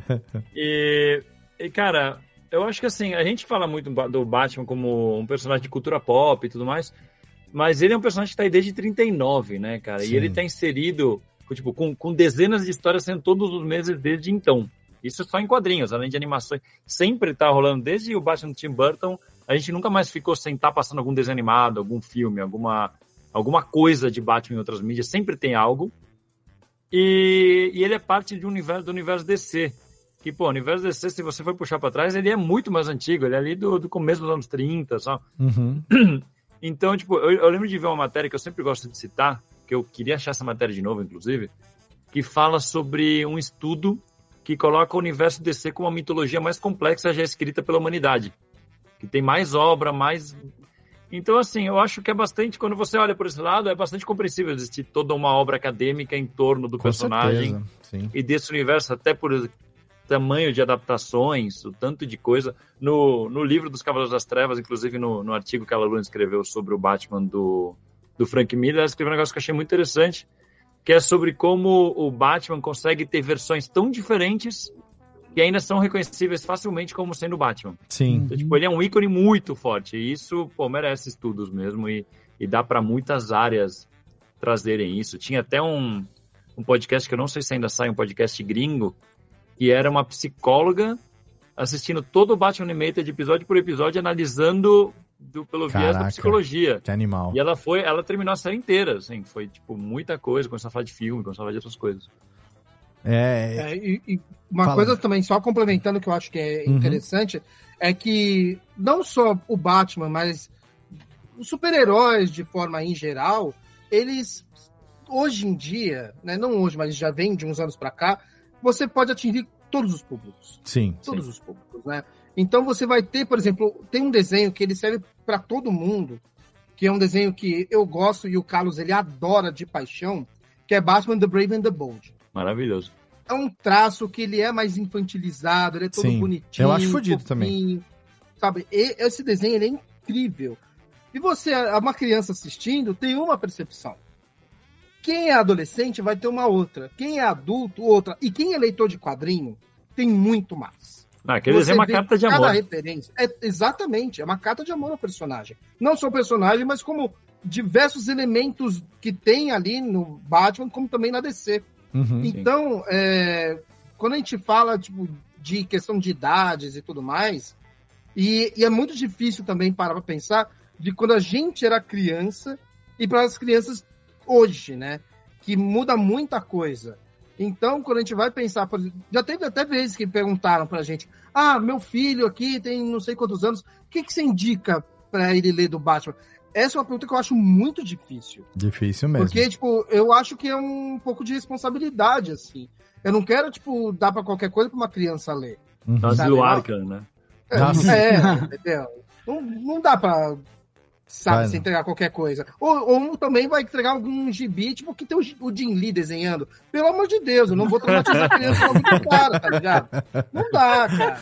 Tá Mas eu acho que hoje a criança, ah, desculpa, é, a criança às vezes ela entra muito pela animação, né? Por exemplo, Teen Titans, Teen Titans Go, assim. Não, eu ia eles- falar disso agora, que, o, Porque- que os Jovens Titãs, vamos lá, é tipo uma carta de amor do estúdio pro estúdio mesmo, É. né? Das historinhas que É, eles já exato. tiveram. Até Eu um- assistia o, o antigo, o anime dos O Jovens Titãs. Titans, aham. Hoje em dia, o meu filho de 7 anos Ah, o meu, o Lô também, o com Gol. 10 Ai. anos. É, o Lô Cara, também. tem, tem uma curiosidade desse desenho que a gente já falou no podcast que eu acho muito engraçado, que é uma amiga nossa, a Carol. Ela tem uma filha pequena. E aí um dia ela me ligou, falou assim, Carlos, fala aqui pra minha filha que o Robin é ajudante do Batman. E ela, não é não, o Robin é líder dos Titãs, não tem nada a ver com o Batman. Ela não associava o Robin ao Batman. Sim. O Robin era outra coisa, porque ela cresceu vendo Teen Titans Go.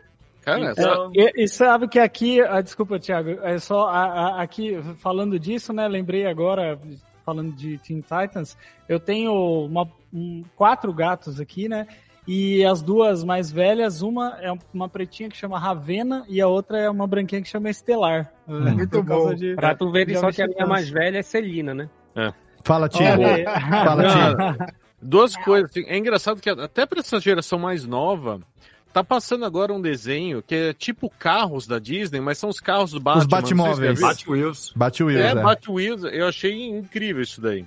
E uma, uma coisa que eu acho tão incrível no Batman é o seguinte: o Batman, todo mundo conhece os heróis, mas o Batman ele conseguiu transcender porque todas as pessoas conhecem o Coringa. Ninguém conhece outro é, vilão, né? Você não vê ninguém com camisa do Lex Luthor, camisa de. Talvez um pouquinho o Venom, mas muito, muito pouco. É. Mas o Coringa virou até verbo, né? Puta, fulano coringou. Tô, tô- E, e isso é uma coisa que eu falo, caraca, tipo, até.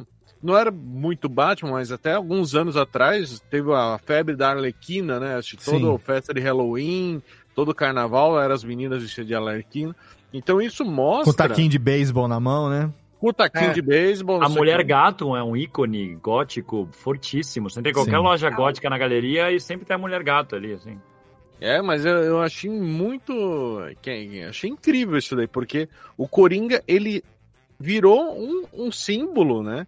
Que mesmo as pessoas que nunca leram o gibi, nunca assistiram o filme, elas batem o olho e elas sabem quem é. Sim, com Sim. certeza.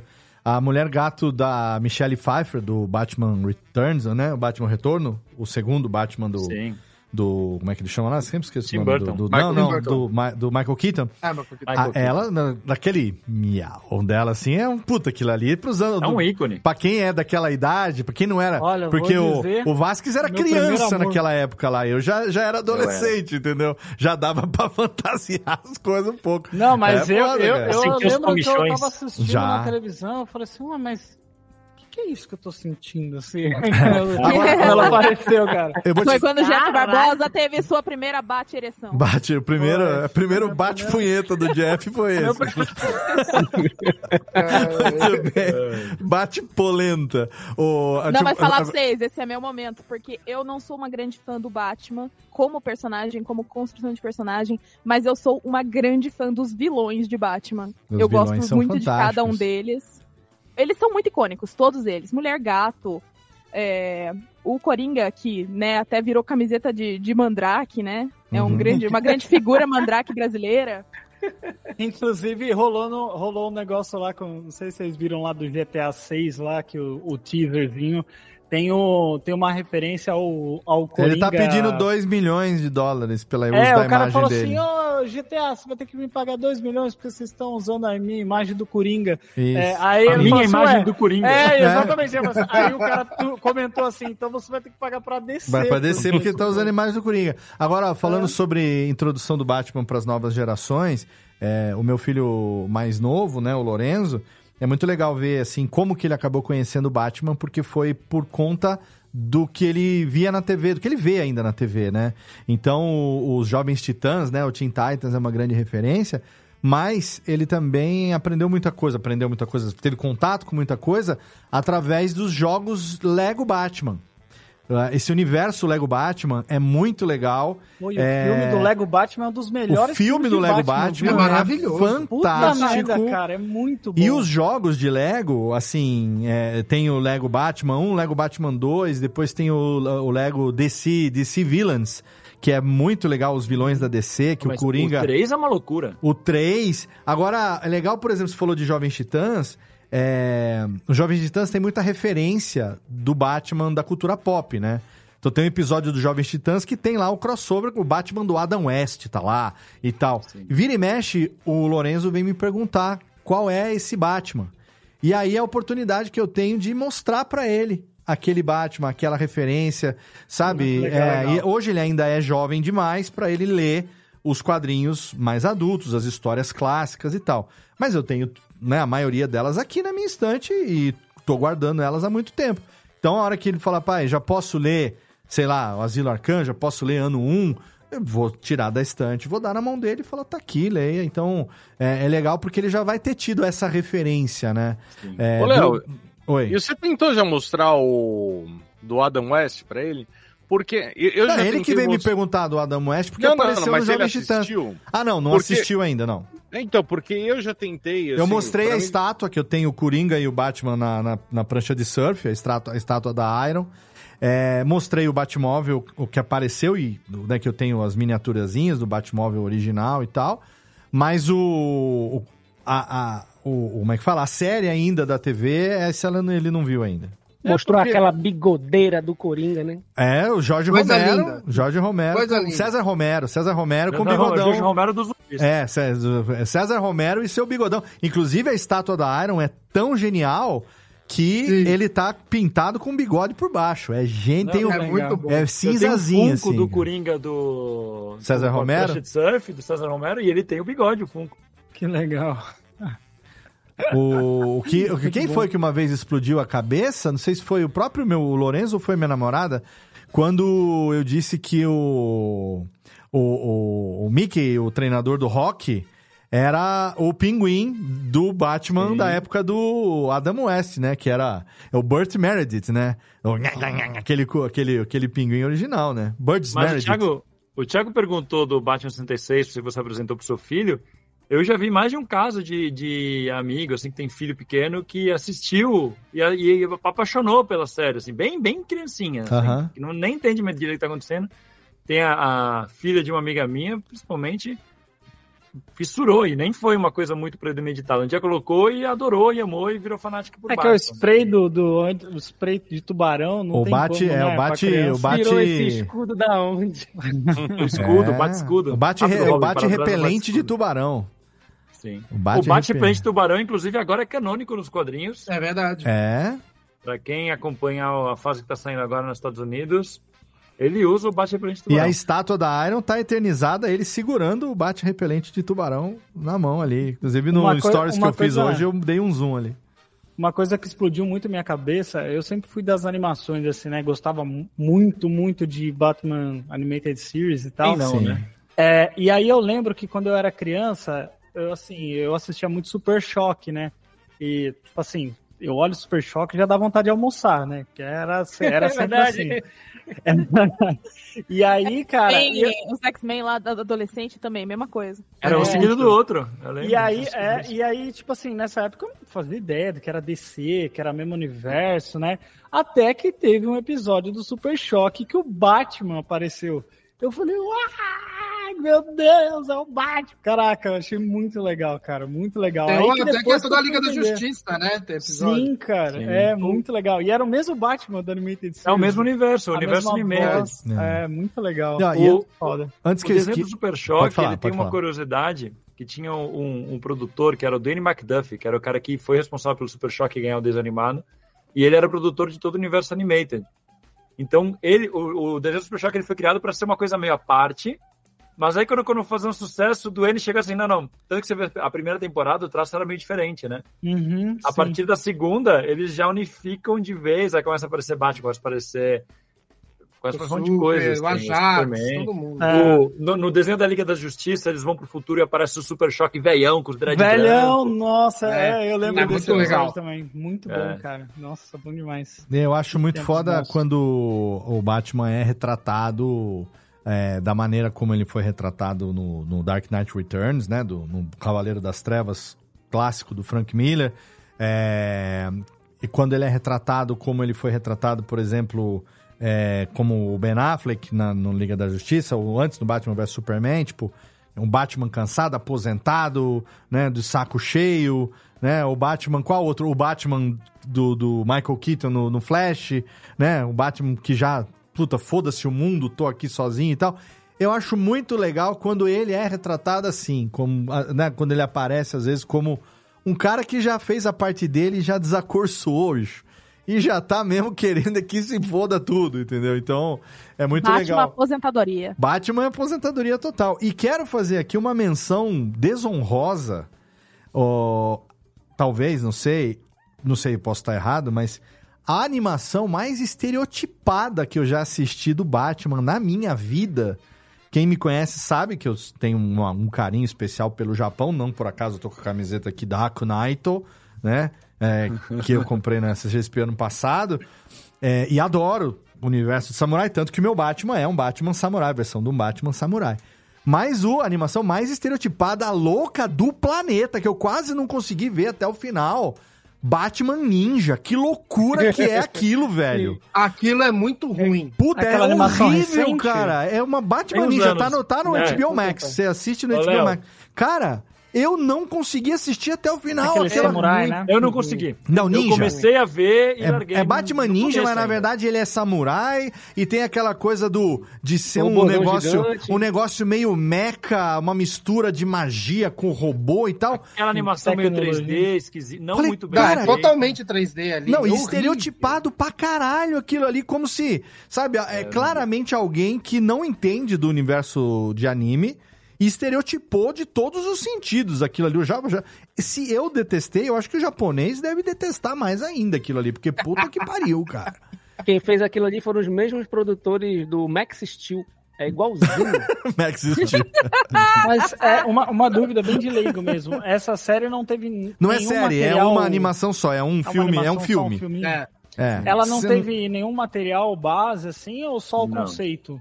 Assim, o Batman reimaginado no drogas. contexto de Japão já foi feito algumas vezes, Sim, mas sim. o- totalmente diferente Mas não disso. essa É. coisa. Essa animação é aí. louca, é. Tanto que, Bom, pra fazer o meu Batman Samurai a tatuagem, eu- é, existem algumas estátuas do Batman Samurai, que é o Batman Ninja. Mas ele é meio magricela, meio es- esmilinguido, lânguido, assim, sabe? Pra fazer. Esmilinguido. É, pra fazer, ó, ó, eu usei esse Ronin aqui do Mandalorian como referência pro meu Batman Samurai. Eu tenho um Mandalorian Ah, Ronin da legal. Bandai aqui, que eu comprei também na, na Iron, é, da Bandai. Isso aqui é muito foda. Ele tem né, a katana segurando aqui e tal. E aí é legal porque, como ele é todo articulado, eu pude fazer a pose que eu queria nele, que ele, né, aquela coisa de peito em peito estufado, segurando a espada, com duas espadas e tal. E aí eu mandei algumas referências pro Balta e falei, Balta, adapta pra mim esse Ronin como se fosse o Batman e tal. E aí veio a ilustração original da minha, da minha tatuagem. Porque se fosse seguir a referência daquele Batman Ninja, Não, jamais, pelo cara, amor de Deus. impossível. O que, que você vai mostrar Não. aí, Vasco? Inclusive? Léo, na verdade, não tem a ver com Batman, já que a gente tá falando de quadrinhos, você puxou aí o Mandalorian, a referência. Lembrar sempre que Mandalorian bebe daqui, né? Lobo Solitário, Lobo com Solitário. certeza. Lobo- Sim, Mandalorian sim. é Lobo Solitário no espaço. Sim, sim, sim. Que é um, um, né, um clássico obrigatório para quem, pra quem gosta de Batman, diria também, porque tem tudo a ver também essa coisa do, do, Lembrar do que a capa, essa capa aqui é do Frank Miller, pô. Tem tudo Frank a ver com Miller, Batman. total. Exatamente. Kazuhiro, Kazuhiro Otomo, né? Nossas. Kaz... Kazui. Kazu, Kazui Koi. Kazuhiro Otomo, quem que é, hein? Kazuhiro é do, é o do... Akira? Ah, é, é do Akira mesmo. É, pode ser. isso aí. É isso mesmo.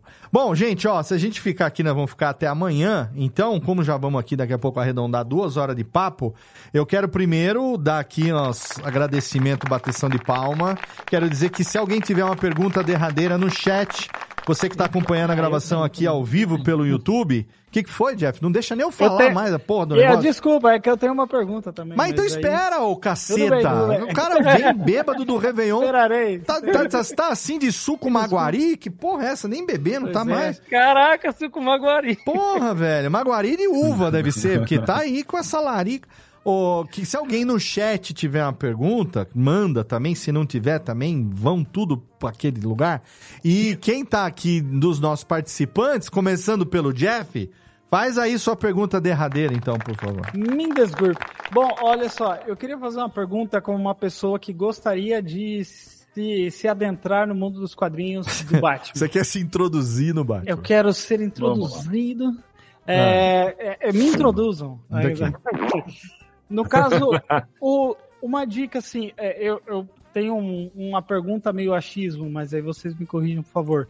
Vocês acham ano 1 um bom, uma boa forma de conhecer a história do Batman? Porque se você for pegar um- uma história bem antiga, para o cara que quer, sabe quem é o Batman, mas quer pegar dali dele desde de começo, de início de carreira, ou então alguma série que seja mais é, mais nova, que talvez vocês tenham alguma dica assim que seja legal para a pessoa falar assim, ah, não, lê isso aqui que vai, você vai ser fisgado por isso. Olha, eu acho que, tipo, pra quem quer conhecer como que o Batman começou, acho que ano 1 é sim, Sim. uma boa história. Total. Agora, uma, uma história que a gente cita de vez em quando, que é uma história maravilhosa, se você quer conhecer o Batman, não é o início, mas você quer saber Uhum. quem é o Batman, leia uma história chamada Batman Ego. Ego. Que é, Ego. ali você vê a essência do que é o Batman. Você vê o Batman ele lidando com os demônios internos dele. Então, Sim, é, é a bom. dinâmica que tem esse quadrinho, e ele não é um quadrinho longo, ele, inclusive, ele é feito pelo Darwin Cook, que faleceu uns anos atrás, e o Darwin Cook, ele fez os esboços da série animada, né? Sim, ele principalmente tem o Beyond. Exatamente, principalmente o Beyond. A, a introdução do Batman Beyond é o traço do Darwin Cook, inclusive. Aham. Então, tipo, é uma história que é muito interessante para Quero conhecer o Batman. Lê essa história. Eu, eu Pô, acho vou que. tipo, botar na já- lista. É. É, não, Batman Legal. Ego, com certeza, a gente fica muito feliz, inclusive, que todos os canais sobre Batman, o pessoal fã, tá cada vez mais reconhecendo essa história, que é uma história que tinha sido publicada uma vez no Brasil com o nome do autor errado na capa há muitos anos, e acho que ano passado, ano- ou tipo, uns três, quatro anos atrás, no máximo, foi republicada, porque o, o Matt Reeves, né, o diretor do, do, novo, do último filme do Batman, citou essa história como uma das maiores inspirações, e aí a Panini foi lá correndo e republicou. E a gente gravou, inclusive, um podcast sobre isso. A gente chegou a gravar, inclusive, um podcast, o 125, que é como começar a ler Batman. Sim. Que a gente não chega a nenhuma conclusão, mas a gente discute bastante. Fica aí o jabá. Fica aí o jabá. Mas, e eu acho que sobre ano 1, eu acho que depende da sua intenção. Se sua intenção é pegar para começar a acompanhar a revista mensal do Batman, ano 1 talvez faça você se decepcionar depois. É. Porque ano 1 é muito acima da média. Uhum. Se o que você quer é começar a acompanhar as aventuras do Batman, eu recomendo você ficar de olho quando vai começar uma saga nova, um novo autor na revista mensal, e começa daí. Uhum. E tá sempre começando, uma vez por ano, mais ou menos, muda a equipe criativa. E aí você começa daí. E sempre vai ter referências a histórias anteriores, mas parte da graça é você ir montando essa quebra-cabeça infinito, que, como eu falei, é a maior mitologia já criada pelo ser humano. Então nunca, É. você nunca vai saber tudo. Eu vou morrer sem ter lido um terço das histórias do Batman. Com sabe? certeza. E uma pergunta adicional. Ah, desculpa aí, Léo, mas Não, manda ver. perguntas aqui. Manda ver. É, eu sou grande fã de Sherlock Holmes, né? Gosto muito dos livros e tal, li vários. É, Batman é, é- usa muito essa referência assim de ser o grande detetive. Tem, tem assim, é, é- é, bibliograficamente alguma coisa referenciado a isso como uma, uma, uma certa referência para a criação das histórias ou é só viagem? Ó, rapidinho. Continuem aí que eu vou ter que resolver um BO, mas eu não vou sair da gravação. Continuem aí, manda ver que eu já volto. Tudo Cinco bem. minutos. Demorou. Manda Vai ver. segurar a onda aqui. Tem, tem sim, tem algumas histórias que associam, assim, com Sherlock Holmes diretamente, tem algumas poucas, tá? Uhum. Mas existem. Tem uma história muito legal ali do, da virada dos anos 80 para os 90, que é uma grande homenagem ao Sherlock Holmes, e tem o... A DC tem alguns personagens que são grandes detetives, e um dos principais é o Homem Elástico. Uhum. Não confundir com o Homem Borracha, são personagens Sim, diferentes. sim. E o Homem Elástico é um grande detetive. Então tem uma história que eles dois estão atuando juntos e quando chega no final eles encontram com o Sherlock Holmes já muito idoso. e é muito nossa. legal, porque tanto o Batman quanto o Homem Elástico começam a reverenciar o Sherlock Holmes como um grande ícone que eles Que sempre ele mora no muito. Tibete, né? Ele mora no Tibete, É. ó. O Thiago conhece essa história. E ele fala que ele, inclusive, ele tá com, com o charuto lá dele, charuto não, o cachimbo. Cachimbo. E ele fala: Não, esse cachimbo aqui hoje em dia é só ornamental, velho, só porque já acostumei a vida toda a usar, mas eu não fumo há muitos anos, vivo aqui no Tibete, tenho uma alimentação, uma alimentação muito cuidada e graças a isso eu vivi tantos anos. É, E, é, pirulito pra quem fumava, né? Hã? O famoso pirulito na boca pra quem fumou a vida inteira, mas parou Exato. recentemente. Exato. É isso e tem Ó. alguns autores que puxam mais essa coisa de detetive. É, mais recentemente teve algo- o, o próprio Bruce Timm, que fazia a série animated. série- aliás, Bruce Timm não, o Paul Dini, né? O Bruce Timm era o desenhista. É, o Paul Dini é o Paul Dini fez o roteiro das revistas Detective Comics ali nos anos 2005, por aí. E, inclusive, o último podcast do ano foi sobre uma história dele. E eles falam do, do detetive Chimp, que é um outro personagem que é detetive. Então, mostra essa É um parceria. macaco que é detetive. É um macaco, é um macaco que se veste Sherlock Holmes, é um chimpanzé, na verdade, né? E, e é engraçado porque ele é meio Constantine, ele é meio doidão, assim. E tem umas tem um- nessas histórias que a gente comentou que o Charada era detetive, isso era bastante explorado. Então tem, por exemplo, uma história que o, o, o Charada tá tentando desvendar um mistério e você descobre que existe um chat online, tipo um fórum, que os detetives entram para trocar pistas, detetives amadores e tal. E aí o Batman entra com um pseudônimo, o detetive Chimp entra com outro pseudônimo e o Charada entra com outro pseudônimo. Só que tanto o Batman quanto o Chimp sabem que aquele cara é o Charada. E aí eles ficam no chat em paralelo, o Batman e o Chimp zoando o Charada e mandando pista falsa pra ele. Coisa que eu e o Jeff a gente faz de vez em quando, quando estamos numa grande cal com outras pessoas. Então tem, tem bastante história que brinca com essa coisa de detetive, tem histórias que levam isso bem a sério e, e- e na época ali do, do final dos anos 90, acho que foi a época que mais se explorou, nos anos 90 inteiros, essa Uhum. coisa de Batman detetive, mas tem alguns autores que usam muito, e essa parada de Sherlock Holmes é uma referência, quando mostra quem que o Batman estudou e tudo, Sherlock Holmes acaba aparecendo, Sherlock Holmes e Zorro acabam sendo os dois principais. né? Putz, Zorro é incrível, cara. Meu, meu É. pai gostava muito. Ó, vou fazer. Ah, então. É, deixa eu aí. Thiago. Deixa lá. Tem alguma coisa, assim, da, da vida real que frustra vocês no Batman? Por exemplo, eu gosto muito, meu, meu personagem preferido é o The Flash, né? E também gosto muito do Super-Homem. Só que olhando, né, como, como adulto, tudo, eu penso, puta, cara, seria teoricamente impossível o Flash perder uma briga. Tipo, porque acontece direto, o cara consegue acertar um raio no Flash, não é muito. Acertaram um tiro no, no filme um lá. tiro no acertaram um tiro no Flash. Exato. Ou, meu, Super-Homem Lex Luthor tá com um robozinho. Ele fala, meu, Se ele pegar uma pedra e der na cabeça do Lex, acabou com o negócio, né? E esse é a mesma coisa quando você assistia, sei lá, Changeman. Você fala, "Meu, por que, que os caras já não chegam com a bazuca, já dá um tiro, né? E resolve. É que Tem ele algum chega na conversa. Do Batman que você fala, puta, isso me irrita, cara, porque isso daqui, se fosse no, no universo de verdade, não existiria. Cara, quer falar primeiro ou posso falar alguém? vou, vou, vou... Fala, Fala, fala. primeiro, fala primeiro. vai, Tá bom. Pode falar. Eu tô Tem pensando. uma parada, tem uma parada do Batman que teve uma época que frustrou um pouco, porque quando você começa. Assim, o mundo vai mudando, né? A gente, e a nossa compreensão de mundo vai mudando. Então tem uns conceitos do Batman que eles fazem sentido quando você é criança, quando você é adolescente. Quando você vai ficando Uhum. velho, você tem que ter cada vez mais o, o que o pessoal chama de suspensão de descrença, né? Você tem que saber que aquilo é um universo próprio. O... Sim, é correto mandar o, o Coringa para uma instituição onde vão cuidar da saúde mental dele, mas a gente sabe que ele tem que fugir, fica pior ainda, e o Asilo Arkham, na verdade, é um lugar horrível. E tá, tem, porque é quadrinho, né? Então, assim, sempre vai a ficar nesse sabe que o eterno. Bruce Wayne poderia ajudar muito mais doando o dinheiro dele para Exato. ao invés de bater em pobre. Tem algumas questões. Tem alguns autores que gostam de mostrar que o Batman gasta muito dinheiro com fundações para tentar melhorar a sim, Gotham. sim. Mas isso nunca pode Grande dar em nada, quadro. porque senão a história acaba, né? Uhum. Sim, total. A questão Total. é que eu, eu vejo que, felizmente, normalmente com algum, algum delay né, do, do momento, isso acaba sendo, é, acaba sendo levado para as histórias. Então, por exemplo, hoje é muito difícil. tipo, Nenhum autor que faz uma fase longa do Batman pode ignorar o fato de que ele é um bilionário. E ele não é atualmente. É, não, claro. exatamente. Então, por exemplo, Ah, é? recentemente teve uma história É, na ele perdeu qual. uma grana aí. É, ele. tipo, Investiu em Investir em Bitcoin. Bitcoin. é, No jogo do Tigrinho. Não, mas se se eu não me engano, é uma história que eu ainda, eu ainda não peguei para ler essa fase completa. Mas um vilão, que eu acho que até o Pinguim, expõe essa parada dele ser bilionário e tal, e acaba fazendo um plano que tira grande parte da fortuna. Fortuna agora ele é apenas um pobre milionário.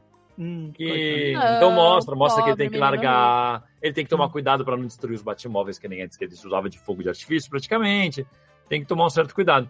Então, e isso tem que ser usado nas histórias, sabe? Tipo, a questão do Batman ser um bilionário que tá lutando contra o crime batendo em pobre na rua, isso não pode mais ser ignorado. Isso não pode ser tratado como, ah, é fantasia. Hoje em dia não cabe mais. Então, Porque no final das contas, a gente sabe que esse negócio de fundação é tudo para fugir do imposto de renda, né? É, Exatamente. No filme Exatamente. do Lego Batman, eles até brincam, né? Que aparece a musiquinha do Batman. Ele É. fala, quem que paga imposto? Todo mundo fica tipo, quem ba- ba- combate o crime? Ali o Batman. Quem que põe justiça na rua? O Batman. Quem que paga imposto? Ele fala, não é o Batman. Tem que Eu ter. protesto. Eu protesto a favor do meu mano Batman. Ele tem que ser bilionário novamente pra ele comprar o Twitter. A gente não aguenta mais o Elon Musk. Vai ficar- passar de X para B, né? Ah, Mas tudo bem. Seria pra você, É o André, e pra Twitter. você. Mas Cara, fantasia... Super-herói é uma fantasia. Só, só, só concluir aqui. Super-herói é uma fantasia escapista. Então, assim, se você colocar muito real aquilo, Ah, é. não faz sentido. O Batman tinha Sim, que estar sim. preso e é isso, sabe? Uhum. É, exato. Mas uma outra coisa que eu acho que, tipo, me irrita um pouco se eu fosse colocar no mundo real, tipo, tirando, né, que é o mundo real. Mas, cara, é que se ele é um cara que ele é tão inteligente assim, que ele faz, tipo, sabe, estudou tudo, sabe falar idioma pra caramba, estudou ciência, sabe, mecânica, tudo. Pô, não tem coisa que ele não consegue, tipo, decifrar muito antes, não teria coisa que ele conseguiria resolver muito mais na conversa, sabe? Eu acho que às vezes, é, isso não é sempre, mas depende muito do autor, né? Teve um autor aí, né, uns anos atrás, que ficou uns cinco anos ali, que praticamente o Batman dele não tinha cérebro, né? Era só porradaria, e quando ele ia investigar alguma coisa, era uma coisa imbecil, sabe? Você na primeira história já sabe o que, que é, e o Batman tá lá burrão, não sabendo o que vai fazer. Sim. Então, tipo, eu Ah, acho mas que. isso aí é aquele- porque violência é a pergunta e a resposta é sim. Afinal, a gente vê hominho se porrando, essa é a graça, né? Mas assim, tipo, eu acho que às vezes, tipo. é, pô, essa inteligência toda dele eu acho que poderia ser melhor explorada. Uhum. Principalmente nos filmes. Que nos filmes o Batman não é tão inteligente assim. É, acho que o último só que deu um- uma. É, né, é é finalmente um Batman detetive, um né? Batman Porque detetive. antes a gente teve o Batman do, do Christopher Nolan, né? Do, do Bale lá, que o máximo de detetive que ele fez foi dar um tijolo. É, um tijolo Ou então, em 3D. É, eu, eu acho um pouco chato essas, essas histórias, mesmo em animações ou coisas que a gente vê, às vezes, é tipo assim, ah, o Batman ele pega um negócio, aí ele coloca no computador, aí o computador Ah, resolve, não. e aí é porque sim, sabe? Eu acho que muito do que é legal nessas histórias, eu que gosto muito de Sherlock, é, que é muito legal dessas histórias, é que o, o escritor, ele meio que faz um negócio de mágico, né? Ele te mostra um negócio, só que você não percebeu, e aí no final ele joga no seu colo aquilo e você fala, caramba, ele não tirou isso igual o escudo do Batman, né? Que não tirou do nada, Uhum. né? Então. aí fica essa Depende. Se foi Agatha Christie, tirou bem do cu mesmo. É, então, é isso. É, é isso Só que porque- tem muita gente que compara, né? Porque tem muita Sherlock coisa que só Agatha. acontece na cabeça do Poirot. Enquanto o Sherlock Holmes vai na base da investigação, da lupa, da pista, do pedaço de não sei o quê, o Poirot tem isso também. Mas no fundo do fundo, se ele faz a, a parada na cabeça dele e ele tem certeza daquilo, ninguém convence ele do contrário, porque as little gray cells, as pequenas células cinzentas, fazem ele tirar a resolução do rabo e aí convença-se É, daquilo. Aí parece que é só porque o roteirista quis, né? O, o. Batman, como, como vocês comentaram Como que sempre tem. É, como o Batman tem muitos roteiristas, então vai ter uma variedade. Vai ter Ah, sim. coisa tirada da bunda, vai ter coisa que pro leitor é óbvio e ele acha que tá fazendo um puta mistério, e vai ter histórias que realmente são boas. Infelizmente, o que realmente leva para de detetive, detetive de um jeito que você cria um mistério e fica, meu Deus, eu quero saber", é mais raro, porque, cara, revista mensal, o ritmo de produção é complicado, mas tem exceções, eu consigo lembrar de uma, que, eu, que é uma história que a gente sempre cita no Mansão Wayne, que infelizmente só foi publicada no Brasil uma vez, que é uma história do Coringa que chama Advogado do Diabo. Hum. Essa é boa. Que é Essa uma é história, que a premissa da história é... Hã? Eu gosto dessa. É muito boa, não é? Aham. E a premissa da história é que A Lana nunca é leu, ela condenado tá falando que um gosta dessa. que ele não pelo- cometeu. A Lana nunca leu isso, ela tá falando porque não sei. Não. Eu Né? não gosto de Batman, eu gosto dos vilões. Então tem histórias esporádicas sobre os vilões que eu acompanho sim. Você leu Ó, Batman é. Advogado do Diabo? Sim. Caraca, olha, me surpreendeu aí. agora. Muito bom. Pô, Léo, se você visse a minha estante aqui em casa, você ia ficar muito surpreso, então, porque eu tenho coleção de quadrinho. Por incrível que parível. Excepcional, excepcional. Vamos negociar esse. esse... Tem até amigos que são, né, Lana? Mas é isso. É, É, a história- maioria do meu namorado, é claro. Que é a mas você leu. tá. Tá Não. valendo, pô. Mas é legal porque é uma história que a premissa é que o Coringa é condenado à morte por um crime que ele não cometeu. E a história inteira é o Batman tentando provar a inocência do A Coringa pra inocência salvar dele. ele. É, Tá né? vendo? Porque ele Eu fala assim, pô, adicionando vários aqui pra minha lista. É a bem justi- boa. Então, é Eu espero, inclusive, que a Panini Republique. A gente fez um, um podcast que a gente falou bastante dela. A gente fez um podcast recentemente sobre histórias menos conhecidas do Batman que valeria a pena ler. E essa é uma delas que a gente cita bastante. Ó, fica aqui a minha sugestão. Eu já fiz ela pro Vasquez, ele tá desviando disso há meses. Mas fica aqui a minha sugestão de tema pro Mansão Wayne, que é Batman versus outros detetives da literatura. Tem É um um li- tema muito bom. É um tema muito É. bom. Inclusive, eu, eu senti esse autoconvite aí, Léo. Bora. Não, não, eu já Opa. fiz o convite Já explicitamente fez, já pro fez, já Vasquez. falamos já disso. O Vasquez só Então, não mas falou aceitou. pro Carlos. Aí o Carlos fica enrolando. Não, não, mas sabe por que, que ele não aceitou aí, até pô. agora? Porque ele entende muito de Batman, mas ele não tem a referência dos outros detetives. Exatamente. Ele que se vire. Aí ele falou assim, Exatamente. ele falou assim, a gente não entende dos outros detetives pra fazer a comparação. Eu falei, então, aí entro eu. Vocês defendem o Batman. E eu defendo os outros detetives. Porque eu tenho um livro de Chris... defendo Sherlock. Tem um livro aqui, inclusive tá na Amazon, se você tem Inspetor lá. Bugiganga. Que, ó, pode ser também. Mas no livro da, da, da Chris Laux, na verdade, é a, o pseudônimo de um casal, né, que escreveu esse livro, chama Os Maiores Detetives do Mundo. E aí eles apresentam uma enciclopédia dedicada a 60 investigadores da literatura. que legal. Claro que nós não vamos falar de todos eles, mas, por exemplo, teria como fazer no estilo que o Mansão N faz de vez em quando, que é se treinar bem, o Batman ganha lá, aquela série de, né, com treinamento certo, ele ganha de fulano, cicrano, beltrano. Você faria a mesma coisa comparando ele com o método de investigação de outros detetives. Então você teria, como a gente já falou, Sherlock Holmes, o Hercule Poirot, Miss Marple, mas você pode colocar também é, o comissário é, Maigret, você pode colocar James Bond, The Spirit, você pode colocar detetives brasileiros como Mário Fofoca, como... Mário Fofoca, pode. É, você pode colocar também Ed Morte, entendeu? Então você pode.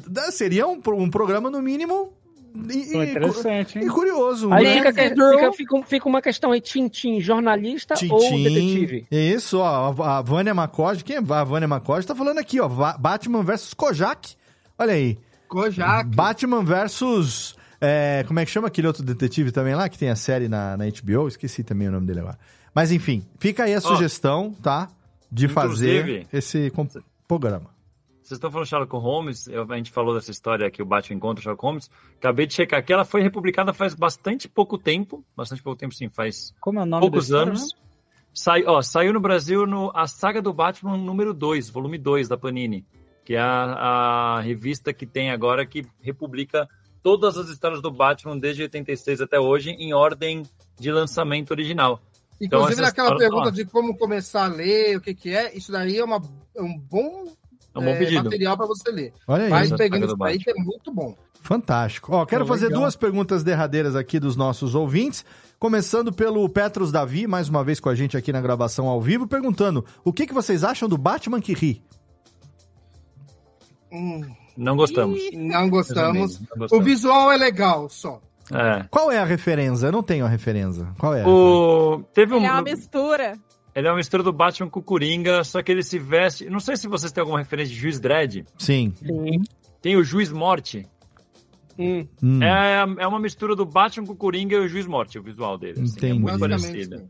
E ele é, E é um quadrinho É de uma isso? saga. É um quadrinho? É uma saga que saiu, sim, em quadrinhos. Hum. É uma saga que saiu que chamava Batman Noite das Trevas Metal, ou algo assim. E não recomendo pra ninguém. E lá aparece o multiverso sombrio, que é um multiverso que era são terras que deram errado e que eram para ser destruídas, mas aí um deus Batman que deveria destruir essas, essas terras guarda. E aí lá no multiverso sombrio tem versões malignas do Batman. Ah, É entendi. tudo muito ruim. E essa história é uma história onde o Batman, acho que pra conseguir derrotar o Coringa, ele toma o mesmo químico que transformou ele, ele pira, ele anda com um monte de Robin zumbi na coleira. É um negócio, é pra é ser um extremo. totalmente Nossa montado na estética, assim. É pior Começo do que é o Batman Ninja? Pior do que Batman Ninja? Eu acho que é, É um pior. nível ali. Não, é. não, não, é pior. Pior, é né? pior. É pior. É pior porque é canon, é canônico. Puta, Aí- então entrou pelo canon o Batman desse cara. É, exatamente. Literalmente. Muito bem. E a pergunta do Anderson Kleber já foi respondida no começo do programa, deve ter chegado agora no final, perguntando como foi gravar com o Márcio Seixas e fazer ele gravar a abertura do podcast. A história desse suborno aí foi contada lá no começo do programa. Tem lá pra Foi você incrível. ouvir como eles falaram com a voz do. Mas assim, o conteúdo, né, é muito legal. Por exemplo, eu indicaria, além do episódio com o Márcio Seixas, um recente que foi gravar com o Wendel Bezerra pra ele falar sobre a dublagem do menino Battinson lá no, no The Batman, né? Então, o Wendel Bezerra com uma voz, colocando uma voz mais adulta, tendo que achar um tom diferente de Bear Grylls, diferente de Bob Esponja, diferente de, de outros personagens, de Goku da vida, que são cara, é, bonecos dele, né? E ele conta nesse episódio, e é inclusive para quem gosta do The Batman, o filme recente, é uma série de três episódios falando a respeito do filme. Tem as expectativas sobre o filme, tem o, o, o comentário sobre o filme no programa seguinte, e o episódio seguinte é a entrevista com o Wendel Bezerra falando do Goku ao Batman, inclusive com é, depoimentos interessantíssimos ali da, da, da vida do Wendel, da relação dele com o Batman e tal. Sim. Então fica a recomendação já para você ouvir aí os episódios da Mansão Wayne falando a respeito com dubladores. E ó, se você ainda não ouviu, vai lá escutar porque tem quase 200 programas no seu feed. O programa tá aí desde 2015, entrando no nono ano. Muita coisa entrando no ano e daqui a pouco já recepcionando o décimo, né? Então tem muita coisa foda pra você ouvir lá e tem muita coisa boa vindo por aí também. Já disseram que 2024 teremos novidades, então vamos aguardar as novidades que nós teremos. E agora, Técnica, por favor, a nossa trilhazinha, aliás.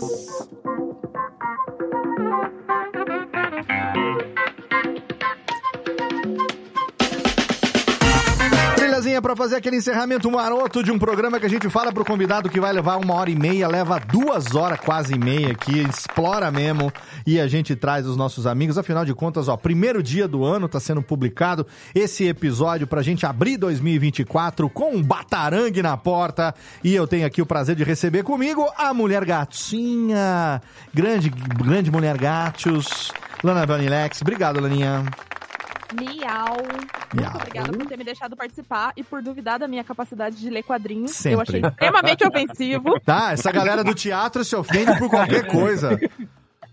Essa Não, eu não teatro posso não ter um grande PhD em Batman como o André e Carlos, mas eu tenho um coração leitor de HQs, ok?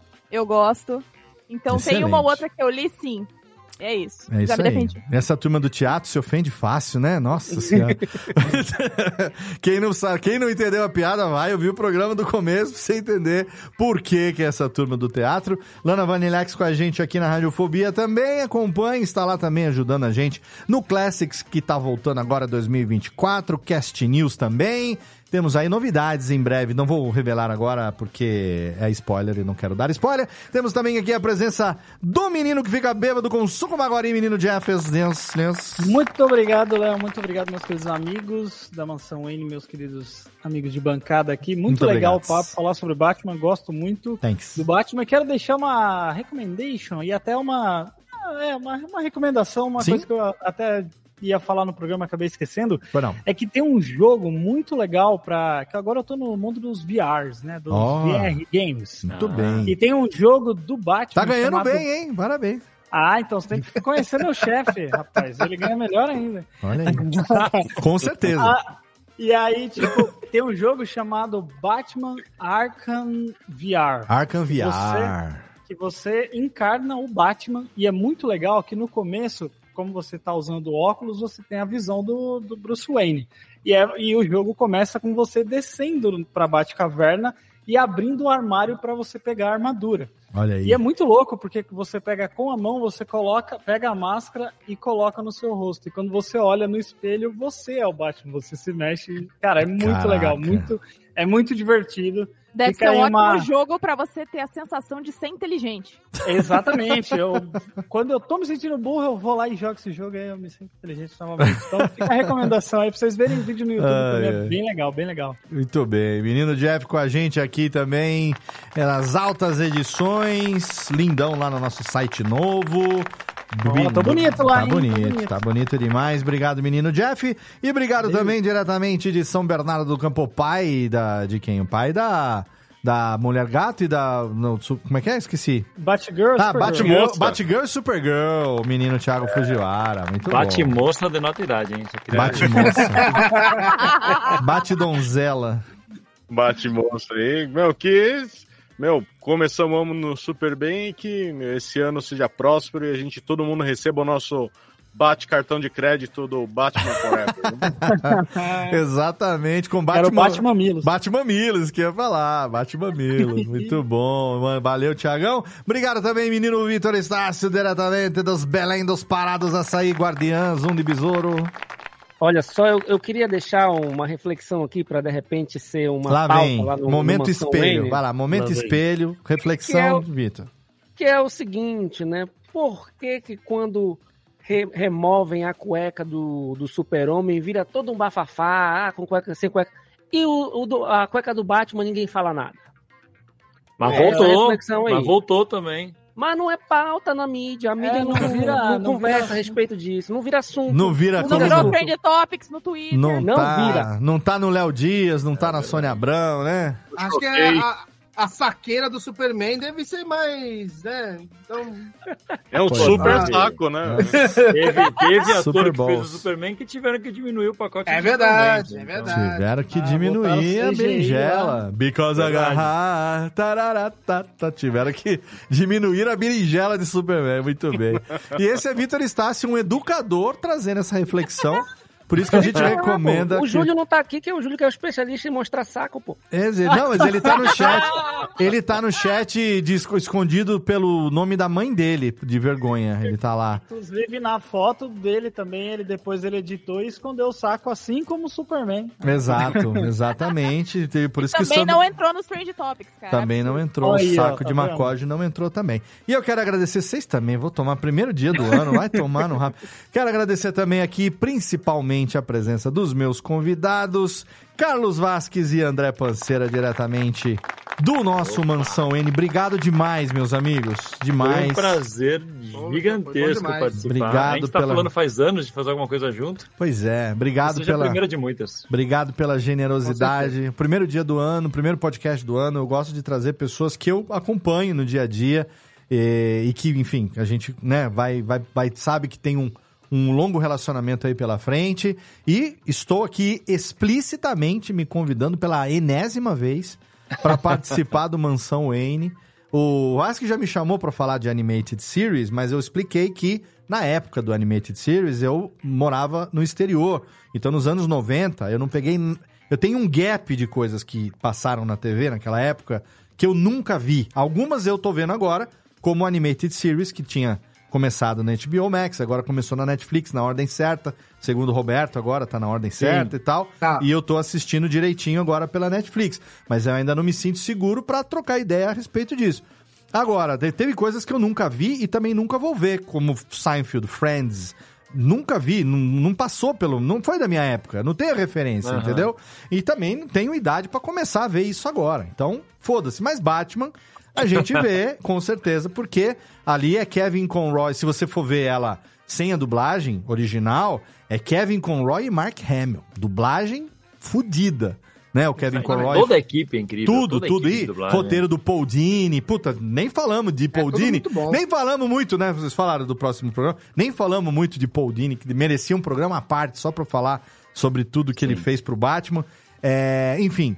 E se for ouvir na versão de dublagem ali, cara, é Márcio Seixas, é Márcio Simões fazendo o Coringa, não é o Márcio Simões que faz o Coringa? Sim. Márcio Simões. Não vou é, agora. É, Márcio Simões com a voz meio, meio, meio é, agudinha também, assim, uma coisinha mais jovem e tal, assim, de, de Márcio Seixas e tal. Acho que ele dublou na época do. do- na época do gênio do Aladdin também, foi mais ou menos ali na mesma época, Não, nos anos a, 90. a dublagem nacional do, do Batman Animated é maravilhosa. Hoje eu assisto no, no original, acho que o, o trabalho que foi feito ali com o Mark Hamill e, e o Kevin Conroy, etc., é Uhum. maravilhoso, assim, sem igual. Mas a versão brasileira chegou mu- muito perto, assim, é bem... E lembrando que Manolo Rey é o Robin. Manolo Rey. e Manolo Rey é o Robin tudo. E é o Robin até hoje no, no, no Jovens Titãs. É, ele é, o eterno, eterno boneco do Robin, ou melhor, o Robin sendo o boneco do Manolo, né? E mesmo o Manolo tá aí com cinquentinho e tal, mas com a vozinha dele, fazendo o gaguinho, fazendo o... Sonic. Sonic, exato, fazendo as vozinhas de Manolo Rey ali, fininhas e tal. Inclusive, Genial. uma informação é que após a morte do Kevin Conroy, o Mark Hamill falou que ele nunca mais vai dublar o Coringa. Caraca, isso é... Enquanto tivesse o Kevin Conroy. É, e eles E- dublaram juntos até toda a série Arkham, eles fizeram Sim. também, né?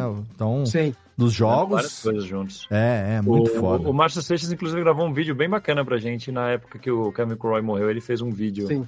Falando uma homenagem ao Kevin Cara, que Tá legal. lá no canal do Mansão N. Eu vou colocar link na postagem do episódio, então, para o nosso Boa. ouvinte poder ir lá e também assinar o canal da Mansão N no YouTube. Então, meus amigos, o momento é de vocês. O espaço é todo de vocês. Eu vou colocar os links do site, do YouTube, do podcast lá no nosso link do, do- do- da postagem, com certeza. Mas, por favor, gente, o espaço é todo de vocês. Vamos lá. Quer falar primeiro? Deixa eu falar o site e tudo, você fala Tá as redes sociais. Tá Fechou? bom, Fala aí, fala aí. Vamos lá. O Mansão N tá, tem o portal, que é o mansãon.com.br, onde a gente centraliza tudo. Mas se você não for muito de navegar na internet, que eu sei que os jovens não entram muito em sites, eles vão direto nas redes e nos aplicativos, você pode achar o Mansão N no YouTube, tá lá como youtube.com.br tá, ou arroba Mansão NMW, tá, das dois jeitos você encontra. E em todos o, todas as plataformas de streaming você encontra a Mansão N, é só procurar que você encontra. Então, os podcasts deles vão também para o YouTube, todos eles. E a gente vai al- alternando, inclusive, podcasts antigos e podcasts novos, desde que a gente começou a colocar no YouTube. Legal. Tá tudo lá, além das entrevistas e todo o material extra que a gente produz. E a gente tá também nas redes sociais, né? Sim, e aí nas redes sociais, assim, se você colocar Mansão N, você já vai achar a gente. Uhum. Mas pra ser mais específico, é Mansão N MW. Perfeito. A gente tá em tudo que é lugar, a gente tá Facebook, se alguém usa Facebook ainda, né? Muita gente usa, eu sei. Instagram, no Twitter também, a gente tá lá. Vocês estão A no gente tá cu também? TikTok. Tem no cu. O cu tá lá até hoje. No cu não tem. Não entrou. É, não no tem. cu não tem. Mansão tá N não no- entrou no cu ainda. Olha aí, tá vendo? Estácio? tá no outro Threads. no- no- isso, no Threads. No Threads. Nunca postou nada, mas tá lá. O Threads, É. ele foi Threads durante uma semana, depois sumiu.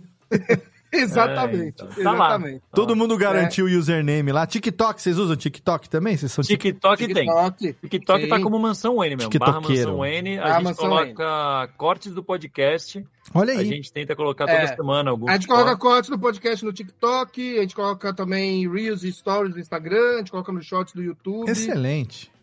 É, fica muito bom. Ah, então, excelente. procurem Mansão N, vocês vão achar bastante. Inclusive, entre no site, né? Como o Carlos falou, vá lá, porque o bom do site é que você vai ter um banner que vai ter bem ali. É e aí, isso aí. tudo que você quiser comprar ali, você vai lá, compra o gibizinho do Batman e vai ajudar a gente também. Olha aí, Pô, tem o linkzinho. linkzinho da Amazon. Linkzinho de afiliado, excelente. Eu vou fazer o seguinte, eu vou comprar pelo banner, pelo link, a Gárgula de Gotham segundo volume, que eu não comprei Muito ainda. bom. Vou ver se eu acho Batman Ego, que eu não comprei ainda. Se tiver lá, já quero garantir também. Acredito que tenha. E vou garantir já esse- essa leiturinha de começo de ano aí, pra poder Maravilha. estar atualizado com os nossos queridos amigos da Mansão N. Obrigado mais uma vez pela generosidade. Muito obrigado. Vida longa para a Mansão N. E obrigado a você aí, querido ouvinte, que nos acompanhou em mais um episódio do seu Radiofobia. O que foi? Sensacional. Muito obrigado. Primeiro episódio de 2024, começando o ano, que é o ano que nós vamos celebrar os nossos 15 anos daqui a pouco, no dia 1 de março. E até lá continuaremos trazendo para você aqui temas e amigos queridos, podcasts do mais alto garbo e elegância. Radiofobia.com.br barra podcast é o link da Radiofobia Podcast Network. Lá você encontra todos os nossos episódios que tem um feed único da rede, mas cada um tem também o seu feed individual e você encontra eles também, é claro, no agregador da sua preferência, como um bom podcast deve ser. Aproveitando você que está ouvindo isso aqui no comecinho do ano, feliz ano novo, feliz 2024, que esse ano seja melhor do que o anterior e pior do que o ano que vem, porque a ideia é que sempre seja cada vez melhor. Leia Batman, Batman é bom pra caralho. Abraço na boca e vamos que tem muito podcast pela frente ainda. Valeu!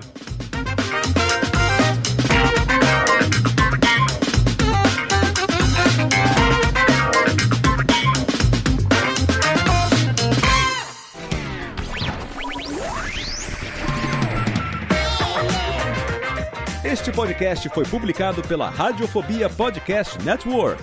Acesse radiofobia.com.br barra podcast para conhecer e ouvir todos os nossos programas ou assine no seu agregador de podcast preferido. Esperamos você no próximo episódio.